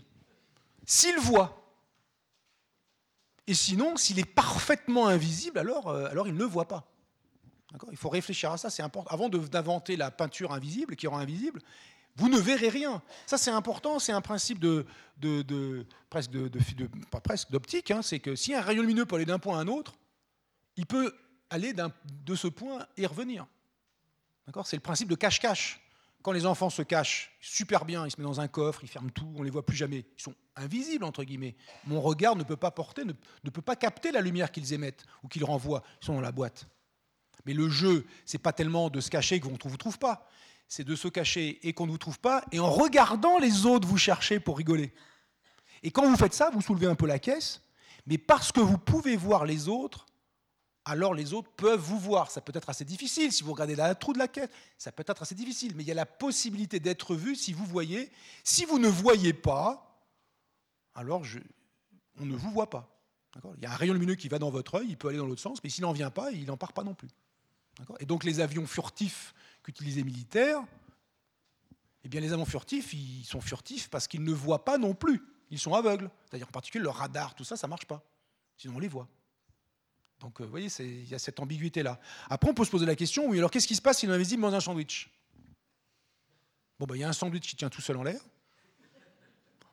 Il y a un truc qui se passe, on voit un bout de sandwich qui tombe, clunk, puis ça s'accumule là. Et au bout de la fin du sandwich, il y a du vomi qui se balade à un mètre au-dessus du sol. Ça, c'est l'homme invisible qui vient de démarrer sa digestion. Puis après, ça devient invisible parce que c'est devenu euh, part de son métabolisme peut-être. Mais donc l'homme invisible, on devrait le voir de temps en temps. Hein. Par exemple, il y a les, quand il ingère des choses de l'extérieur, ça devrait se voir. Alors par exemple, regardez, voilà un être qui n'est pas tout à fait invisible, hein, mais il est dans l'eau. Il se trouve que pour être invisible dans l'air, eh ben, il faut avoir les mêmes propriétés optiques que l'air. Et les propriétés de l'air, c'est en gros les propriétés d'un gaz. Et quand on veut avoir une certaine cohésion, être un corps, un être, ben, il vaut mieux avoir les propriétés d'un solide, de quelque chose qui est, disons, euh, condensé, d'un solide ou quelque chose qui est condensé, pas de l'air en tout cas. Donc être invisible dans l'air, c'est pas facile, mais dans l'eau, c'est plus facile parce que cet être-là, euh, espèce de méduse, pas de méduse, mais enfin une espèce de, oui, de méduse des abysses, eh bien son corps, c'est essentiellement de l'eau. Le corps humain, c'est à peu près 70% d'eau en masse, 75% d'eau en masse. Là, c'est un être dont 95% de la masse est de l'eau. Alors de l'eau dans l'eau, ça ne se voit pas. Comme c'est un être, c'est de l'eau qui est tenue par quelque chose, qui sont ces tissus organiques que l'on perçoit. Et puis regardez, la seule chose qu'on voit pratiquement, c'est son système digestif. Là où il est ce qu'il mange, ça se voit, c'est dedans, ça se voit. Donc ça, ça marche bien. Le même sera pareil. On voit là un autre. On voit alors eux, ils font des efforts particuliers pour se faire remarquer en étant bioluminescents. Comme ça, on les voit bien la nuit. Enfin, dans les abysses où il fait sombre. Hein. Il fait nuit même tout le temps. Alors regardez, on peut faire ça. De l'eau dans l'eau, c'est invisible. Mais comment on peut mettre de l'eau dans l'eau et, sortir qu'il y a un corps solide, enfin un truc qu'on peut tenir dans la main?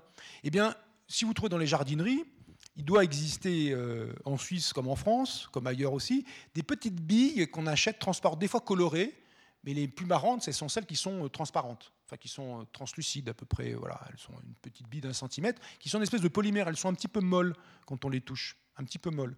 Vous les mettez dans l'eau pendant deux jours et vous regardez ce qui sort. Il sort quoi? Une espèce de grosse boulasse comme ça. C'est la petite bille qui a, qui a gonflé, qui a absorbé de l'eau et qui absorbe typiquement entre 100 et 200 fois sa masse d'eau. Donc la petite bille qui faisait 1 gramme, elle fait 150, 200 grammes, elle commence à être euh, bien.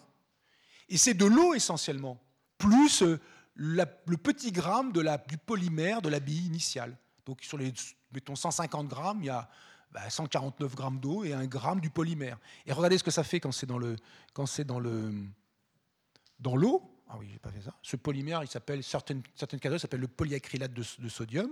Qu'est-ce que je dois faire? Ah. Alors regardez, là dans cette, euh, dans ce vase d'eau, dans ce bol d'eau, regardez, il y a des espèces de trucs qui dépassent. Regardez, voilà, ça se présente comme ça. C'est étonnant, hein, quand vous avez ça dans la main, c'est tout à fait étonnant. C'est de l'eau euh, solide, c'est pas de la glace, l'eau solide c'est la glace. C'est de l'eau qui tient toute seule, mais c'est le polymère absorbant qui retient l'eau entre ces longues chaînes du polymère. Et regardez, quand c'est dans l'eau, regardez ça, c'est complètement invisible. il met sa main là, il nous embête. C'est complètement invisible. Achetez ça, hein, c'est pas cher, hein, c'est super drôle. Alors ça sert à quoi dans les jardineries? Vous prenez ça, vous mettez dans la terre des plantes, vous partez trois semaines en vacances et les plantes, elles récupèrent un peu l'eau qui est là-dedans tranquillement pendant les trois semaines. Ça sert à alimenter tranquillement en eau ces plantes. Voilà, c'est vendu pour ça en tout cas. Et ça, c'est très marrant. On peut faire des tas de trucs rigolos, euh, c'est marrant. Une autre façon de se procurer ce polymère super absorbant, c'est de piquer la couche d'un bébé.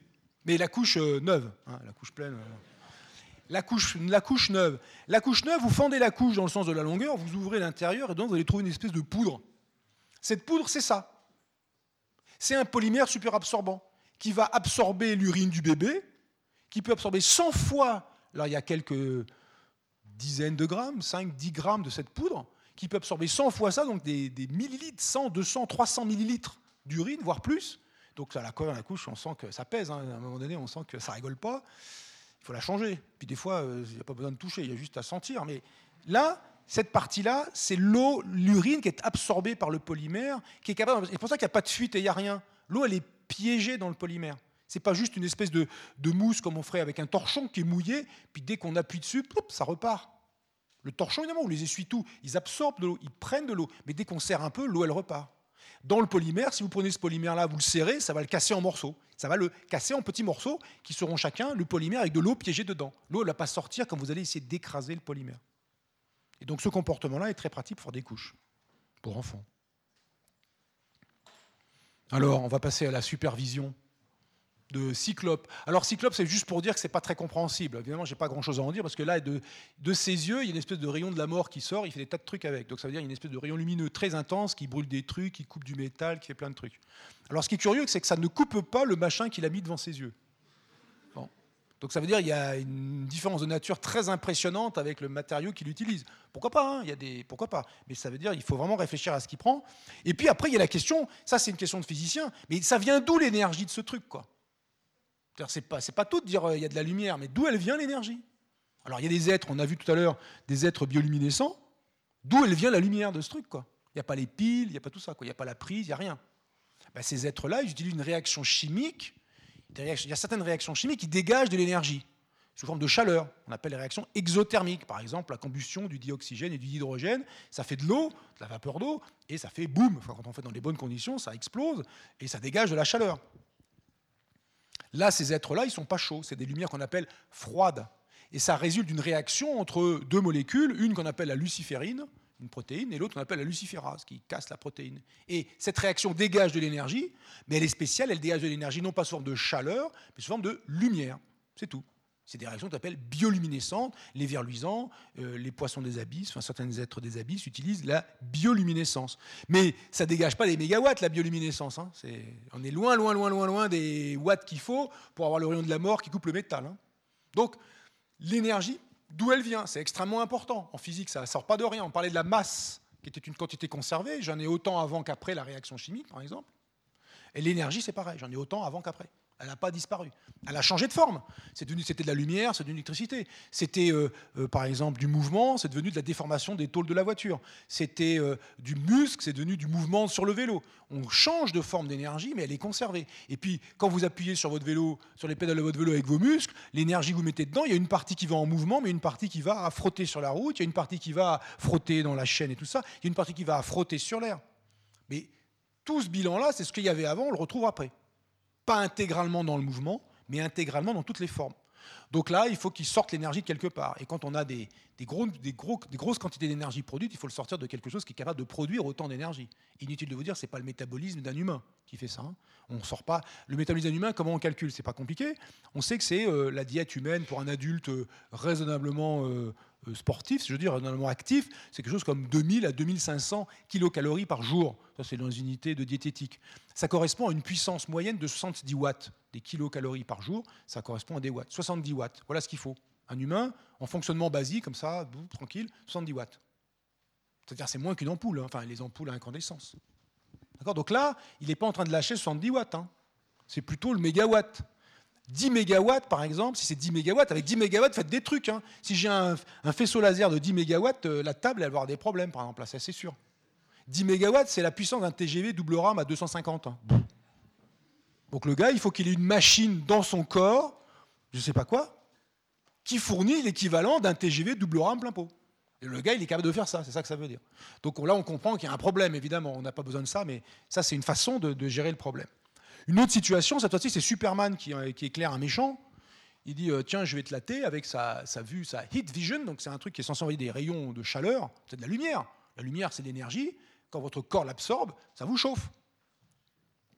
Bon, ben, il lui envoie son, ses rayons et l'autre, il dit oh, ben, J'en ai rien à faire, j'en ai rien à foutre. Alors, comment on peut se protéger de la lumière?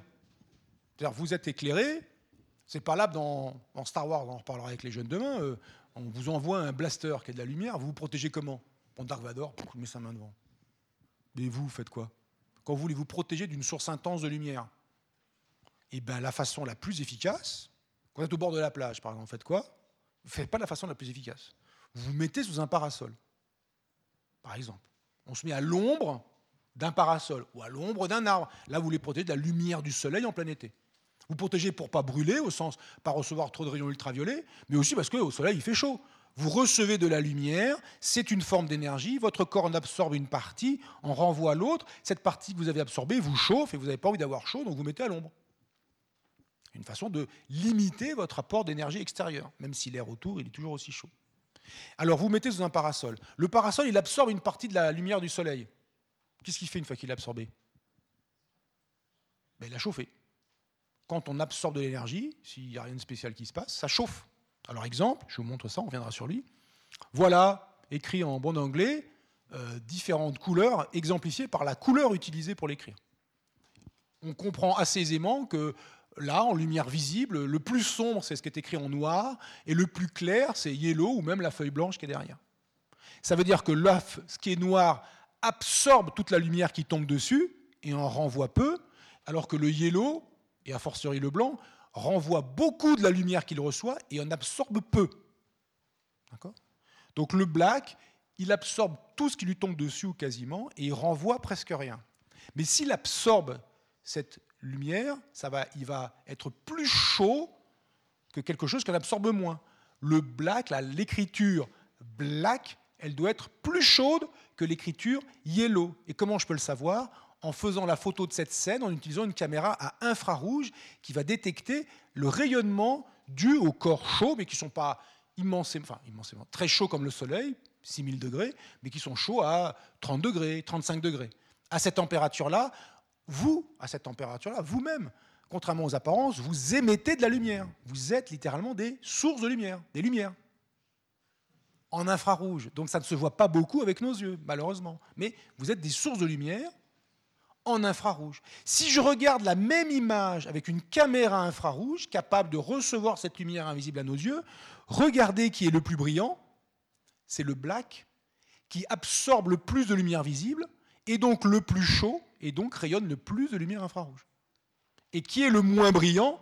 Le yellow, et même pire encore, la feuille blanche d'arrière-plan, qui absorbe peu de lumière, et donc peu chauffé, et donc rayonne peu de lumière infrarouge par rapport à black.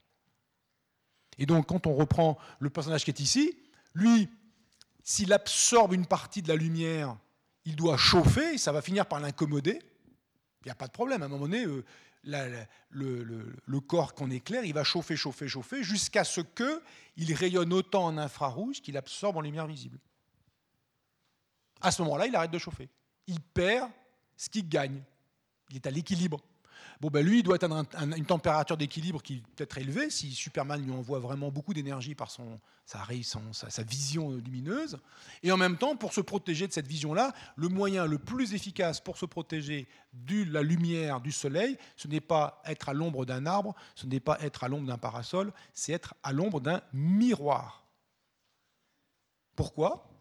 Parce que si vous avez un objet au-dessus de votre tête, le parasol par exemple, qui reçoit la lumière du soleil, il va en absorber une partie, et l'autre, elle repart. ça va dépendre de la couleur du parasol. La partie qui est absorbée, qu'est-ce qu'il en fait le parasol? Ben, Ça le chauffe. Il va rayonner cette énergie-là. La moitié au-dessus, la moitié en dessous. Quand vous êtes sous le parasol, vous récupérez pas zéro de l'intensité lumineuse du soleil, vous récupérez la moitié de ce que le parasol a absorbé. Ce qui peut être très peu, nul si le parasol n'absorbe rien. Qu'est-ce qui n'absorbe rien? Quelque chose qui renvoie tout. Qu'est-ce qui renvoie tout? Un miroir. Donc maintenant, quand vous allez à la plage, vous faites comme moi avec mes gamins quand j'étais petit, j'y suis longtemps passé pour un con, mais eux, ils n'avaient pas chaud. Au lieu de prendre un parasol en tissu qui absorbe beaucoup marron, avec la publicité, machin, qui absorbe beaucoup, vous prenez le même parasol et dessus, vous mettez une couverture de survie, ou du papier aluminium, enfin un truc qui vous fait passer pour un con, mais vous êtes tranquille. Ça renvoie la lumière vers l'extérieur au lieu de l'absorber. Et l'ombre sous le parasol, c'est une ombre qu'on qualifie, dans le cas des arbres, d'ombre fraîche. Ça veut dire que aucune énergie lumineuse du soleil, lumineuse visible, mais lumineuse absorbée et rémise en infrarouge, ne vous parvient sous les feuilles. On appelle les ombres fraîches pour les arbres immenses qui ont un feuillage énorme. Et là, vous pouvez le faire avec une simple couche de couverture de survie. Tournez dans le bon sens, hein, le côté lumineux vers le soleil, hein. le côté brillant vers le soleil. Hein. De toute façon, vous ne vous trompez pas, sinon ça ne marche pas. D'accord? Donc ça, voilà le genre de choses qui permet de comprendre que le gars, s'il voulait se protéger vraiment, il, serait en miroir, quoi. il aurait une sorte de, vêtement euh, super miroir. quoi. Ou alors, euh, il va chauffer parce qu'il est éclairé, même s'il il, absorbe une partie. Voilà, je vous montre pour, pour conclure un animal euh, qu'on n'aime pas voir, mais il est intéressant parce que regardez, il a euh, des petits yeux méchants. Bon, ça, c'est nous qui disons ça, mais il n'est pas méchant pour un sou. Euh, il a des narines, comme nous. Et là, regardez. Il a des trous, clic, clic, de chaque côté. On appelle des fossettes l'oréal. Ces fossettes, au fond, elles sont tapissées de cellules qui sont sensibles à la lumière infrarouge. Et cet être qui est là, il chasse les animaux à sang chaud, qui sont plus chauds que l'environnement, qui sont fortement émetteurs d'infrarouge, et il les suit la nuit, quand il fait froid, plus froid que le jour, avec ces deux petits détecteurs infrarouges. Et cet animal, pourrait-il être cet animal à sang chaud s'il détecte l'infrarouge? S'il est à sang chaud, il va lui-même émettre de la lumière infrarouge. Ces détecteurs infrarouges vont le voir, il va être aveuglé, il va s'aveugler lui-même. Donc on a bien un animal à sang froid qui chasse des proies à sang chaud sur un fond froid la nuit avec des détecteurs infrarouges. C'est la seule solution. D'accord? Et l'autre, pareil, quoi. Enfin, le, Superman avec sa Vision, pareil. Bon, voilà, pour conclure, euh, un crocodile, un humain et un petit chien joli, en vision en lumière visible, et les mêmes en lumière infrarouge. Donc le crocodile, il est à sang froid, et l'humain, il est à sang chaud. Il rayonne beaucoup, il y a cette intensité lumineuse plus intense, le jaune veut dire que c'est plus intense en infrarouge, et le violet moins intense. Et regardez le petit chien, il, perd, il perd son rayonnement, il perd sa chaleur par les yeux, par la bouche, par l'autre côté aussi, hein, quand on le retourne, il y a un côté où il perd un peu. Il y a trois endroits par lesquels on perd, enfin quatre, deux yeux, il perd sa chaleur par là, et le reste, ses poils, on voit à quoi ils servent. Hein. Les poils, c'est pour faire joli, mais aussi, euh, ben, comme nous, les habits. Ça sert à limiter les pertes de chaleur, à limiter les pertes de chaleur. D'accord, ici pour conclure vraiment, on va dire le dernier de Superman, parce que cette image elle est marrante. Elle est marrante parce que Superman, il utilise un autre mode de vision qu'il appelle la X-ray vision. Il voit à travers les murs. Donc il regarde et les gars dans le, bâtiment, ils les voient. Alors évidemment, X-ray vision, ça évoque irrésistiblement les rayons X qui sont utilisés en, médecine pour, faire, pour voir l'intérieur du corps, pour faire une radiographie médicale et voir un os brisé, par exemple, et, voir si ça se répare bien, voir ce qu'il faut faire pour la réduction de la fracture. Mais comment ça marche la, photographie médicale, les rayons X médicaux? Il y a une source de rayons X, il y a une lampe de poche à rayons X qui éclaire le patient, ça traverse le patient, et de l'autre côté, il y a une plaque photographique, maintenant un détecteur électronique éventuellement, qui prend l'image. On est littéralement en train de faire l'ombre, on éclaire le patient en rayons X, et de l'autre côté, on voit une sorte d'ombre Et c'est de cette ombre qu'on analyse, que le médecin analyse, et dit, ah, voilà, il y a tel et tel problème. D'accord? Donc il y a une source qui traverse et on a l'allumage derrière. Là, la source, c'est quoi? Ce sont les yeux de Superman. Donc il a une source de rayons X dans le crâne. Bon, d'accord, admettons. Les rayons X, ils vont, ils vont là-bas. Mais pourquoi est-ce qu'on utilise les rayons X? Parce que ce sont des rayons qui ont de l'énergie, de la lumière qui a de l'énergie, et qui est très pénétrante, qui rentre dans la matière. Elle n'est pas réfléchie par la matière, elle rentre dans la matière. Quand vous avez une lampe de poche, vous sortez votre lampe de poche dans la cave, vous éclairez, la lumière, elle part. Mais si elle ne revient pas, ça ne sert à rien d'éclairer. Elle revient pourquoi? Parce que la matière qui est là renvoie une partie de cette lumière vers vous. Et ah, vous voyez les marges, ah ben elle est là, la bouteille de pinard, et vous avez ce qu'il vous faut. Pas de pinard, ce que vous voulez. Donc, vous éclairez, la lumière va vers la direction qui vous intéresse, revient pour partie, vous voyez la chose qui renvoie une partie de la lumière que vous lui avez envoyée. Mais les rayons X, nul retour. Ils passent à travers la matière. Donc Superman, il éclaire avec ses yeux en rayons X, il n'y a rien qui revient, il ne voit rien. Pour voir, il faudrait qu'il y ait de l'autre côté du bâtiment une source de rayons X qui éclaire le bâtiment. Et Superman, il voit les rayons X, alors il voit, il voit ce qui se passe dedans grâce aux rayons X qui sont traversés. Vous voyez que ce n'est pas facile, il faut être d'un côté et de l'autre en même temps, enfin avoir un copain d'un côté et vous de l'autre côté. Et, mais par contre, cette image-là, elle est intéressante aussi parce qu'elle évoque une théorie, une, une théorie, on va dire, une, représentation qu'on avait dans les époques anciennes de la vision et qui a été euh, mise à bas au Xe siècle par un, un, médecin, physiologiste, physicien arabe qui s'appelle Ibn al-Etam, je prononce probablement mal son nom, qui a compris que contrairement à ce que l'on imaginait, la vision, ce n'est pas quelque chose qui part de l'œil et qui voit les choses, on appelait ça la pyramide visuelle. Ça part de l'œil, le sommet de la pyramide c'est l'œil, ça va et la tour, on voit le, et ça fait une pyramide sur le tour des objets. Ça part de l'œil, ça va vers l'extérieur. C'est de l'extérieur et ça rentre dans l'œil. Dixième siècle, il a fallu pour, pour comprendre ça. Ça a l'air assez ancien, ça a l'air évident pour nous, mais ça l'est pas du tout été euh, dans les siècles qui ont précédé le Xe siècle. Et donc, cette théorie de la pyramide visuelle, c'est exactement ce qu'on a là. Ça part de Superman, et donc il voit ce qu'il y a là-bas. Alors que ce n'est pas du tout ça, c'est ça part d'eux, et il le voit. Comment pourrait-il voir des humains en rayons X Soit ils sont déjà éclairés à travers en rayons X, pas en diffusion, parce que les rayons X vont à peu près tout droit dans la matière, soit les humains eux-mêmes émettent des rayons X. Ce qui en général n'est pas le cas, euh, voilà. souhaitablement pour eux, parce que sinon ça veut dire qu'ils ils sont un peu trop euh, radioactifs d'une certaine façon, et ce n'est pas souhaitable pour leur durée de vie euh, pour une bonne durée de vie. Donc, ça, cette image-là, il y a plein de choses à en dire, vous voyez, sur la façon dont on a imaginé la vision, la façon dont elle est représentée ici, qui est une vision qui rappelle cette vision extraordinairement ancienne de l'antiquité de la, de la vision, et en même temps, une impossibilité, encore une fois, mais ça, on s'y attendait avec Superman, une impossibilité de faire fonctionner une vision à rayons X comme ça. Il faut à la fois la source et que ça revienne, enfin, c'est pas possible. Je vais m'arrêter là pour ne pas vous épuiser définitivement. Pour ceux qui veulent partir, puissent partir tranquillement. Et puis s'il y a des questions, ben, je suis encore là pendant le temps qu'il faut jusqu'à ce qu'il n'y ait plus de questions. Merci. Alors attendez, je vais préparer une diapositive spéciale. Attendez, attendez. Merci, merci, voilà. De votre super attention. J'en ai mis plein. merci à vous.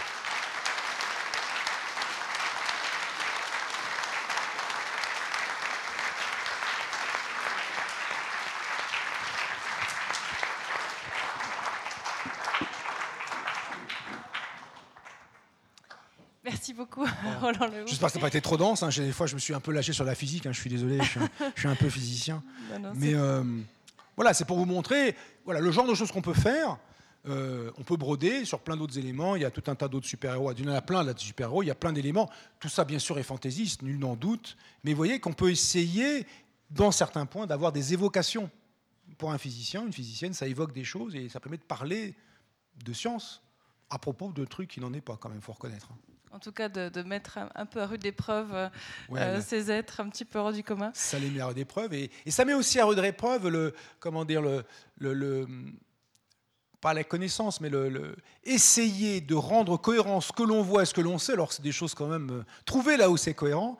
C'est pas des choses qui cherchent à l'être cohérentes. Ça, ça, exerce le talent du jeune physicien ou du physicien en herbe ou du jeune physicien. Ça exerce son talent parce que euh, c'est pas parce qu'on sait de la physique qu'on sait l'utiliser pas parce qu'on sait marcher qu'on sait gravir les montagnes. Je ne parle même pas d'escalader. Euh, pour aller euh, à un sommet voisin, pas trop haut, parce qu'on est hein, là, les grands sommets, il faut escalader. Mais un sommet pas trop haut, vous le voyez là-haut, ben, c'est pas parce que vous savez marcher que vous savez y aller. Il faut connaître le chemin physique. Là, c'est une manière de chemin intellectuel. Vous savez ce que vous savez, vous savez de la physique, vous avez appris, vous avez, bien suivi l'enseignement de vos professeurs, vous avez des bonnes notes, mais c'est pas pour ça que vous êtes capable de construire le cheminement qui vous permet d'arriver où vous voulez aller, comprendre, essayer de comprendre ou de rendre cohérent un truc que vous voyez. Et donc cet exercice-là, c'est un exercice difficile, c'est un exercice très difficile et c'est la profession des chercheurs. Enfin, c'est les chercheurs sont ou chercheuses sont normalement aguerris à ça. Et on apprend ça, évidemment, on commence euh, jeunes gens, puis plus grands, puis plus grands, puis plus tard. Ça prend du temps. Voilà, c'est tout une, un entraînement. Alors déjà, si vous avez des questions ce soir, il vous suffit de demander le micro et puis comme ça, vous pourrez euh, avoir votre réponse. En fait, j'aimerais revenir sur un point par rapport à l'homme ou la femme invisible. Parce qu'on parlait, voilà, de pour pouvoir voir, il faut voir un petit peu. Mais euh, ce qu'on voit normalement, nous, c'est la lumière visible, justement.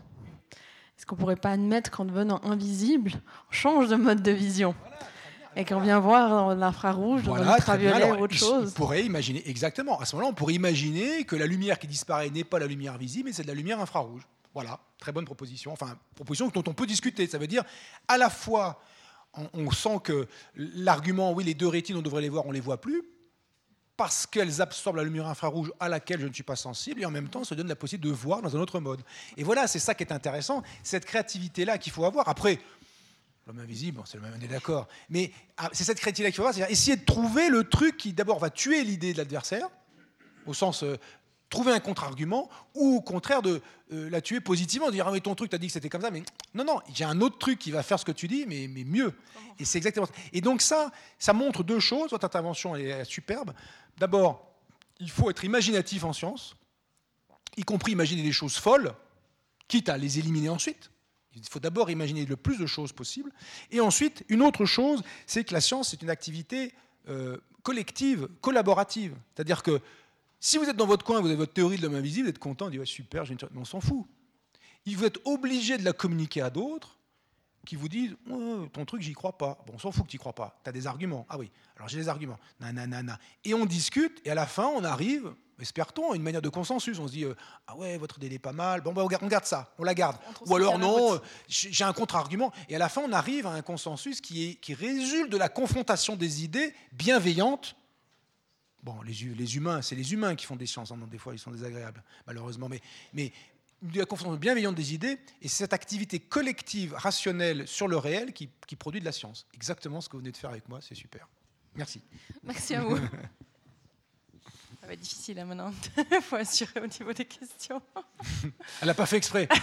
c'est pas grave, c'était la réalité des choses. Et donc, ah, vous êtes dans les sciences un peu, bah alors. Donc elle l'a fait exprès et voilà, donc vous avez le droit de poser des questions plus euh, spontanées. Plus, euh, Mais tout est possible. Il n'y a pas de mauvaises questions. Hein. Jamais. Il n'y a que, même pas des mauvaises réponses. Il y a juste des questions et des réponses et on essaie de se faire une idée du. Une autre super question. une sorte de super question, voilà. Ça ne sera pas du même niveau. non, c'est une question un peu naïve, mais il y a quelques années, j'ai souvenir qu'on avait dit qu'il avait été possible de téléporter, euh, je ne sais plus exactement quoi, une particule au CERN. Ah oui, oui. Est-ce que c'est... Alors, voilà, est-ce que ça, c'est quelque chose d'imaginable Ça nous emmène loin. Alors, téléporter, il y a le problème de téléporter. Je peux, on peut parler un peu du mot. Le mot téléporter, il vient de la science-fiction. C'est un mot qui est forgé par les autres par un auteur de science-fiction. Euh, la téléportation, c'est l'idée, comme dans Star Trek, quoi. Le gars, il est là, il dit euh, bim, bim, up, Scotty, boum, hop, il apparaît là-bas. Bon, D'abord, au, au, passage, je fais remarquer que le gars qui était là, Maintenant, il est là-bas. Donc, il y a eu un assassinat à cet endroit.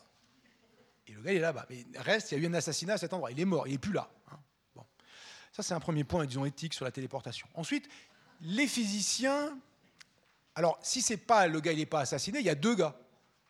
C'est de la photocopie. Là, c'est emmerdant. Il y a le gars et l'autre copié là-bas. Il est de là. Bon, c'est compliqué pour les héritages, pour gérer. Enfin, c'est le bordel. Donc, la, la téléportation, euh, simplement du point de vue, disons, d'une certaine logique, d'éthique, c'est compliqué. Après ça, techniquement, on oublie.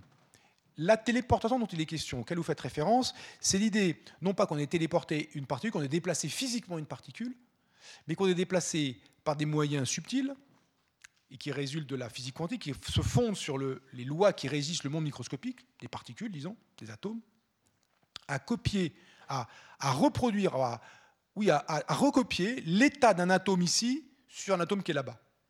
On a pu transporter l'état d'un atome, pas l'atome lui-même, son état d'un lui qui est là à lui qui est là-bas. Et on a pu faire ça grâce à un procédé qu'on appelle téléportation quantique, qui a repris le mot de la science-fiction eh ben Parce que c'est toujours pareil, les physiciens, c'est des humains aussi, quand ils font des belles manies, ils veulent qu'on en parle. Donc, euh, euh, plutôt que d'étudier les exoplanètes, ce qu'en Suisse on fait fort bien, il n'a toujours pas le prix Nobel d'ailleurs, c'est vraiment énervant, c'est des Américains qui doivent, je ne sais pas ce qu'ils foutent, il a Mars, bref, ça m'énerve aussi. Bon, plutôt que d'étudier les exoplanètes, ce qui est un, qui est un sujet d'étude remarquable en soi et qui apprend plein de choses, quand on cherche des gros budgets, on dit plutôt qu'on va chercher de la vie ailleurs dans l'univers. Vous voyez, ça peut être un glissement euh, qui n'est pas complètement décorrélé de ce que vous faites, mais on essaie de vendre un peu son truc. Donc la téléportation quantique est pour partie quelque chose qui ressemble à la téléportation de la science-fiction, mais qui est aussi un mot qui a été utilisé par les scientifiques pour essayer de, de, promouvoir finalement, de, faire parler d'une très belle expérience de physique, d'une magnifique expérience de physique quantique, mais euh, qui peut-être, s'il avait eu un mot plus cryptique, un nom plus cryptique, un nom moins sexy, euh, n'aurait pas, pas eu le succès euh, médiatique, en tout cas dans les revues, dans les magazines scientifiques, et le succès qu'elle a eu. Et donc l'idée, là, c'était pas de déplacer physiquement un objet instantanément, c'est de déplacer les propriétés d'un objet, de les, de, les, de les, plaquer sur un autre objet, de faire une sorte de, de photocopie, de, oui, de déplacer l'information contenue dans un état atomique dans un autre état atomique à un autre endroit. Et cette facilité-là, cette capacité de faire ça, en fait, c'est un moyen de communication, la téléportation quantique. Ce n'est pas un moyen de déplacer de la matière, c'est un moyen de communication.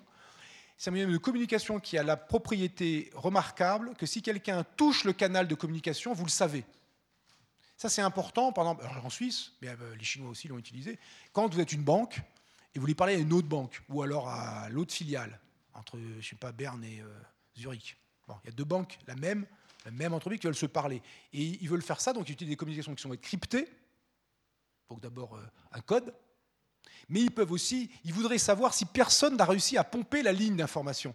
C'est crypté, mais imagine que quelqu'un se branche sur la ligne, il pompe l'information cryptée, donc a priori euh, on pense qu'on est protégé, mais euh, on ne sait pas. Peut-être qu'il y a des malins qui ont trouvé une super méthode de décryptage, on n'est pas au courant. On aimerait savoir si quelqu'un touche la ligne de communication. En faisant de la cryptographie quantique, cryptographie plus téléportation quantique, non seulement vous cryptez, mais en plus, si quelqu'un touche la ligne, vous savez qu'on a touché votre message. Et donc, ça veut dire que quelqu'un vous espionne. Vous savez qu'on vous espionne. Et donc, c'est en ce sens-là que c'est très utilisé, que ça a déjà été tiré. Il y a des, euh, les Autrichiens sont très en pointe là-dessus, euh, au point de vue de la physique fondamentale, pas que, mais eux en particulier. Et ça a été utilisé en Suisse pour la première fois. Et les Chinois ont envoyé un satellite pour voir s'ils étaient capables de faire ça entre une base au sol et un satellite pour, voir pour faire des communications euh, satellitaires utilisant la téléportation quantique. Donc ça reste euh, un moyen de communication. Voilà. Plus que je déplace de la matière d'un endroit. Voilà. C'est ça que ça pourrait évoquer, ça n'est pas ça. Voilà. J'ai une autre question Question qui plus relève plus de l'évolution de l'esthétique, mais je me demandais pourquoi euh, l'incroyable Hulk tout d'un coup euh, devient plus massif. Et, euh, bah, il, faut, il y a une esthétique qui évolue. Vous voyez, le premier, ça fait un peu un zombie. Il est, c'est un être incroyable. C'est un humain qui se transforme sous le coup de la colère.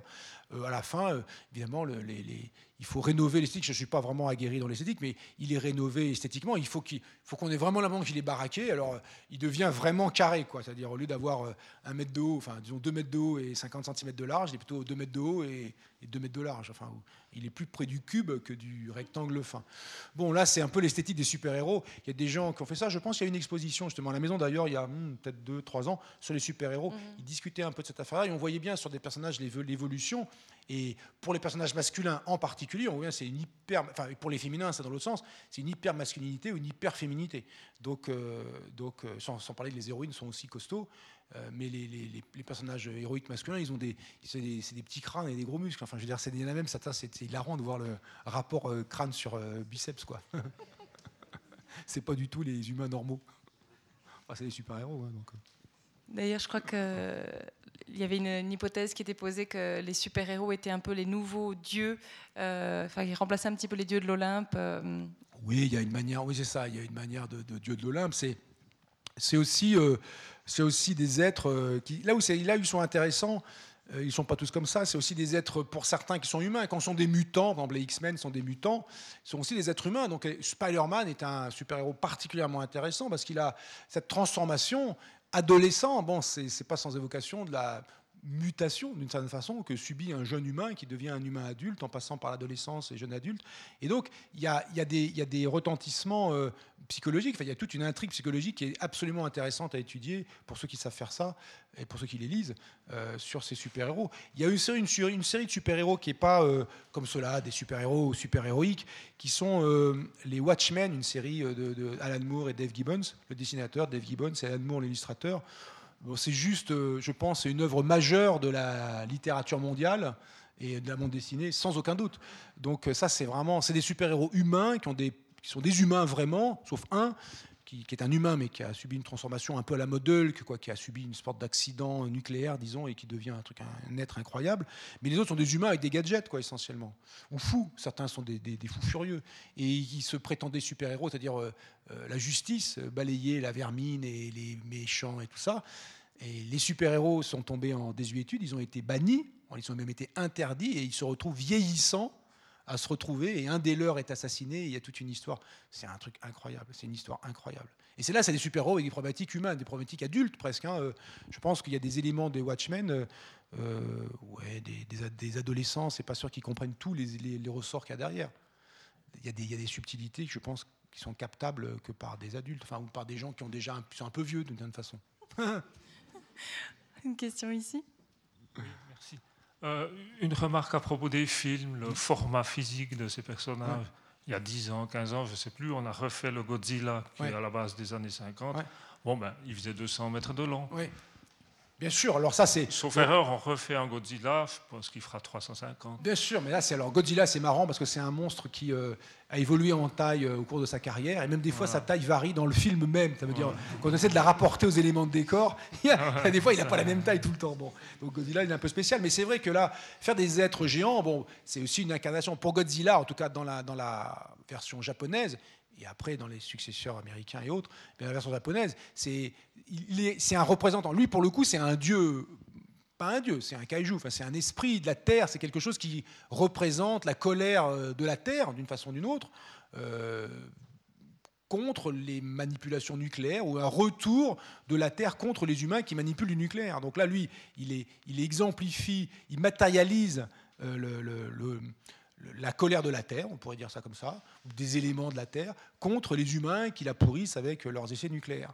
Et après ça, il est très grand. Alors là, c'est intéressant de regarder les êtres de grande taille, se demander euh, est-ce qu'on peut être aussi grand qu'on veut? C'est quoi les conséquences? Alors, aussi grand qu'on veut, c'est pas facile. C'est encore un, histoire de surface et de volume.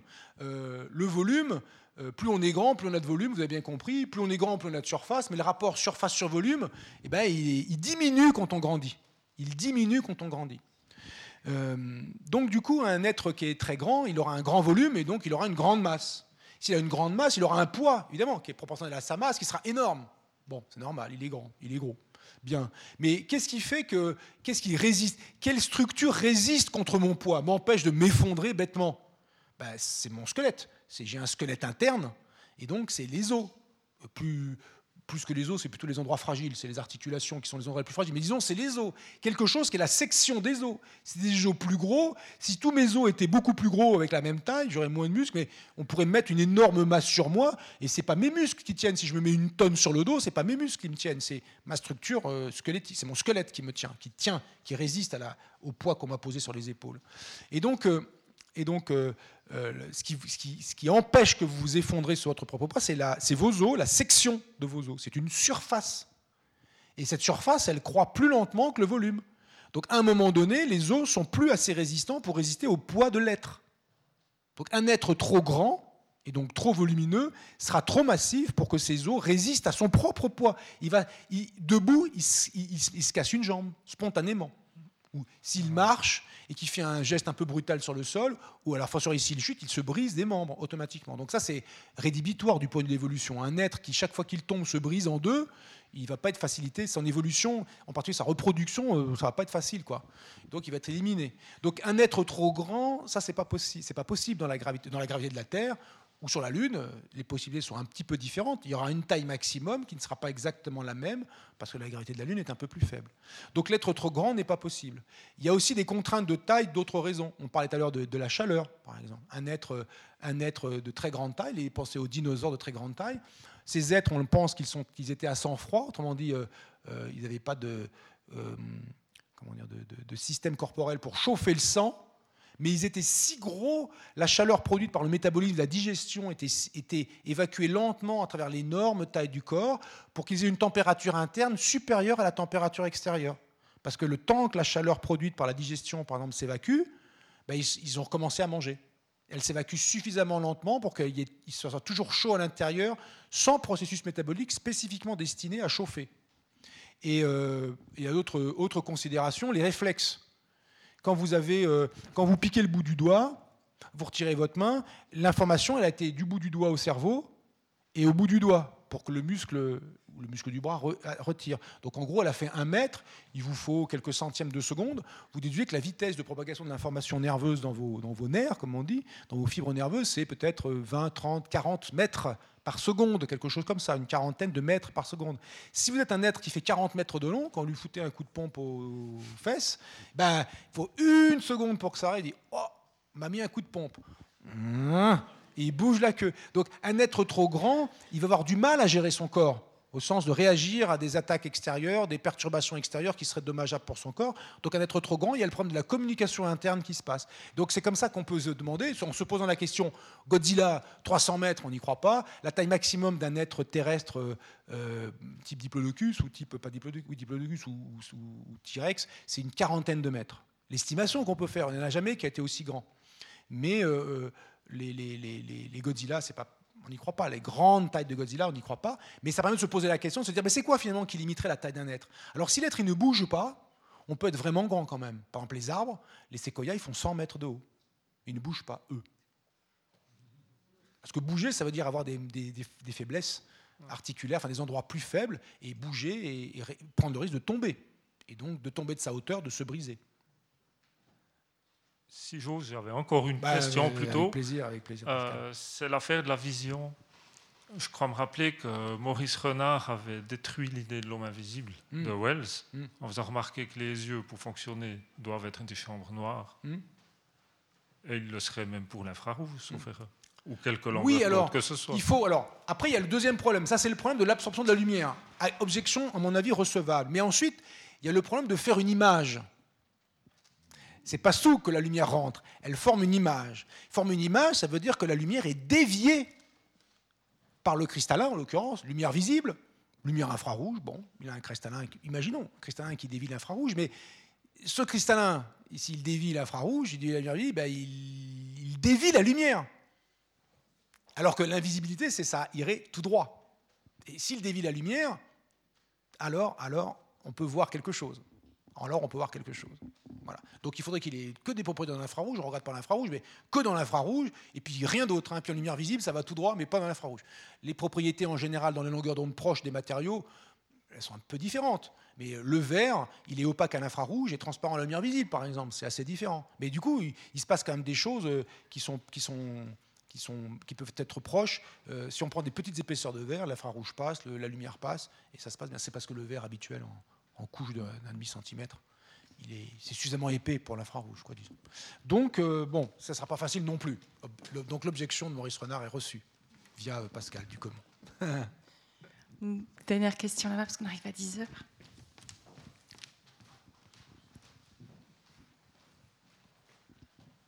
Oui, j'aimerais peut-être porter le débat plus sur un sens euh, peut-être philosophique ou religieux, ou je ne sais pas la, limite de la physique et de la métaphysique. En fait, la science, que la science-fiction euh, n'explore pas un peu ces frontières-là. Parce que la, métaphysique, c'est pratiquement où s'arrêtent nos connaissances. Oui. Et on, sait que notre physique, on l'explore avec nos moyens qui sont limités dans le temps, dans l'espace, etc. Euh, bon, je me rappelle aussi toujours cette euh, dualité entre la, lumière, est-ce que c'est une onde, est-ce que c'est des, particules? Finalement, on a réussi à réconcilier les deux euh, grâce justement à un certain nombre de progrès. Est-ce que l'être humain serait aussi une onde quelque part ou des, objets plus massifs que des, particules? Et, Par exemple, les théories de la réincarnation, rien ne se perd, rien ne se crée. Est-ce que notre âme, quand on décède, est-ce qu'on va être réincarné quelque part dans un autre monde? Quelles sont ces frontières-là de la physique et que les, auteurs de science-fiction, peut-être, ont un pressentiment, euh, comme peut-être euh, des, savants il y a 500 ans imaginaient des choses qu'on a pu vérifier seulement maintenant Absolument. et qui paraissaient totalement farfelues à l'époque. Alors, pour ça va, je vais te répondre à votre question, elle est extrêmement riche, il y a plein de choses à dire. Alors d'abord, il faut réaliser que il faut, il faut, il faut d'abord, on va essayer, je vais essayer de répondre en pas trop longtemps. Euh, d'abord, il faut réaliser premièrement que la science ne peut pas parler de tout. Elle ne parle pas de tout. Elle ne vous dit rien sur l'âme, elle ne vous dit rien sur pourquoi cette œuvre d'art est belle, elle ne vous dit rien sur les, causes de l'amour, par exemple. Pour ne donner que quelques exemples, il y en a long comme le bras. Donc la science ne peut pas parler de tout. Voilà. Et c'est peut-être pour ça d'ailleurs qu'elle est si efficace dans ce dont elle parle, parce qu'elle a choisi de ne pas parler de tout. Alors que ceux qui prétendent parler de tout, euh, peut-être se trompent souvent, mais du coup, euh, bref, ils sont plus sur deux, mais ils sont peut-être plus dans l'erreur. La science se trompe, s'est trompée, il y a eu des choses qui ont évolué, mais il y a un protocole qui est vous essayez de rendre compte des observations que vous avez avec ce que vous savez déjà. Si ça colle bien, vous êtes content. Vous essayez de faire des prédictions sur le monde. Si vous les trouvez, vous êtes content. Si vous ne les trouvez pas, ah, il y a un problème. Vous refaites les calculs, vous faites l'expérience, vous faites le raisonnement, vous refaites le calcul.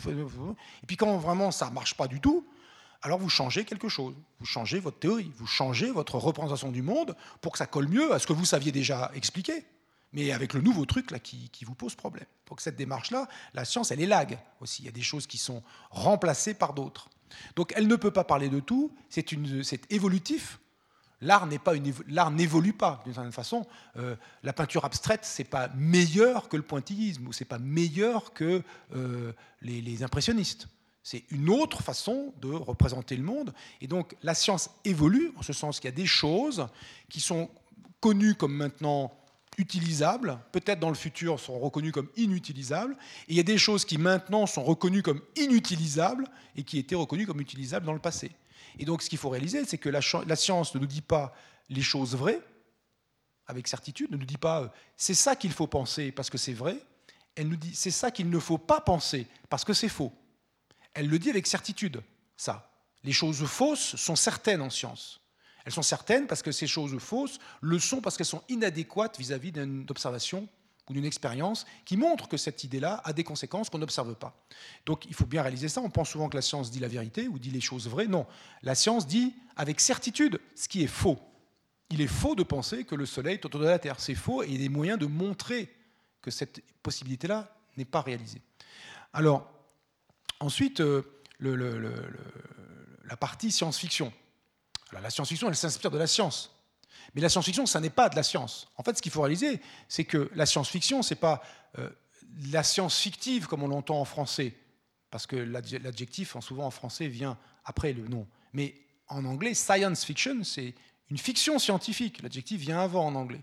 Et donc, c'est une fiction scientifique. Il y a de la science dedans, et on en fait une histoire qui peut être une histoire avec des éléments scientifiques, évidemment, même des fois un peu détaillés, où l'auteur va essayer d'expliquer des choses, mais en même temps, la science-fiction, c'est plutôt des humains. Elle s'intéresse plutôt aux humains avec ces sciences et ces techniques. Qu'est-ce que ça a comme conséquence sur ces humains? Par exemple, le meilleur des mondes, bon, ben, vous êtes capable de faire des utérus artificiels, de faire des manipulations génétiques sur les embryons humains, et vous faites trois. Le résultat proposé par l'auteur, c'est faire trois catégories de population les alphas, les grands chefs, les bêtas, ceux du milieu, les gammas, qui traînent les sacs de pierre. Donc, voilà une, possibilité sociale qui résulte d'une capacité technique des utérus artificiels et des manipulations génétiques sur les humains. Ça ne veut pas dire que si on avait ça, on ferait un monde comme ci, mais c'est une possibilité. Et donc là, là où la science-fiction est intéressante, c'est deux choses. Le premier, c'est le, pousser la science dans ses retranchements. C'est un peu la partie métaphysique dont vous parlez tout à l'heure. Pousser, imaginer des possibles, imaginer des choses, euh, les, concevoir avec un processus rationnel pour aboutir éventuellement à quelque chose qui ne fonctionne plus dans le monde que nous connaissons. Et la deuxième chose, utiliser des éléments scientifiques et techniques pour envisager leurs conséquences sur les humains. Et là, c'est plus de la, euh, sociologie fiction, c'est-à-dire c'est plus quelque chose qui relèverait de, des conséquences sur les humains des progrès scientifiques et techniques, plutôt que imaginer une science nouvelle, plutôt que pousser dans ce retranchement la science euh, telle qu'elle se fait au temps où le livre ou le roman a été écrit. Voilà. Donc la science-fiction, c'est quelque chose, ça vient de l'imaginaire et ça va vers les sciences. La science spéculative, la science moderne en train de se construire, ça part du cœur dur qui fonctionne bien et ça va vers l'imaginaire et ça fait des théories très spéculatives, les univers parallèles, la matière noire ou je ne sais quoi, ou l'énergie noire en cosmologie. Et il y a une zone de rencontre où ça grouille, où c'est pas clair. La science n'est pas claire parce qu'elle est en construction, et la science-fiction peut piocher des éléments qui sont intéressants parce qu'ils ne sont pas clairs. nul ne fait maintenant d'œuvres de, fiction qui se passent sur la Lune avec des sélénites. On sait qu'il n'y a pas de sélénites. Alors qu'il y a eu des œuvres où il y avait des êtres qui vivaient sur la Lune et il se passait des trucs. Les sélénites ou les martiens. Maintenant, on voit moins de martiens et de sélénites dans les œuvres de science-fiction moderne parce que maintenant l'affaire est réglée. On sait qu'il n'y a pas de martiens. Peut-être y a-t-il eu des, êtres vivants sur Mars il y a très longtemps, on n'en est pas sûr du tout, on les cherche avec ces robots, avec ces rovers, mais on ne sait pas, il n'y a, pas a pas un martien qui déboule avec son pistolet laser et qui fait des plans. Donc euh, euh, la science-fiction est obligée d'aller là où, là où ça grouille, là où c'est pas clair, là où la science est en construction, et c'est pour ça qu'elle pioche toujours dans les idées, alors les plus spéculatives, les plus folles parfois, mais comme je le disais tout à l'heure, la science a besoin aussi d'avoir des idées folles, mais de, ne pas les, les prendre pour argent comptant pour tester les théories, pour, pour confronter certaines théories à des possibilités qui sont des fois extravagantes, qui peuvent apparaître extravagantes, mais qui, viennent du côté dur de la science. Donc elles, elles sont fondées sur quelque chose, mais elles s'en éloignent petit à petit. À l'inverse, la science-fiction, elle part de l'imaginaire complet, elle pioche des idées, et là où ça grouille, elle se construit. il y a cette interface entre l'imaginaire pur, c'est-à-dire l'invention pure, et puis la, physique qui marche bien, les pierres qui tombent, les machins qui volent, enfin tout ce qui se passe bien, qu'on a l'impression de bien comprendre et qui va certainement pas évoluer euh, dans les siècles qui viennent, alors que la science en construction, mais par définition, elle est en construction, et il est bien possible que l'interprétation qu'on a du monde, et même son explication pour certains aspects, change dans les 10, 20, 50 ans qui viennent. Voilà ce que j'ai de répondre entre interaction entre science et science-fiction. Ça répond peut-être pour partie. L'esprit synthétique remarquable. Merci beaucoup, Roland Lehoucq. Euh, vraiment pour avoir allié à la fois la rigueur, mais aussi un rapport au monde extrêmement ludique qui était euh, très euh, réjouissant et, vraiment passionnant et je me demandais ce que ça donnerait avec les barbes à papa, mais ça c'est un autre euh, chapitre. Les papa, voilà un sujet intéressant parce qu'il y a des super-héros qui changent de forme aussi. Hein. Exactement. Voilà. une super-héroïne, c'est une super-héroïne hein, qui change de forme, elle est très puissante, mystique, très dangereuse, très puissante. Voilà, c'est des problèmes de changement de forme. Voilà, on peut en discuter. On pourrait en discuter. On pourrait en discuter, mais on va s'arrêter là. En tout cas, bah, voilà, il y a des livres qui sont là, le bar est ouvert pour poursuivre des discussions et puis surtout, bah, servez-vous du programme de novembre, il vient de sortir et puis je vous rappelle que vous retrouvez toutes les infos sur notre site internet. On a une newsletter et puis on a aussi une page Facebook, donc ne vous privez pas pour suivre nos activités. Je vous donne rendez-vous la semaine prochaine. Merci de votre participation et merci beaucoup à Roland Lehoucq.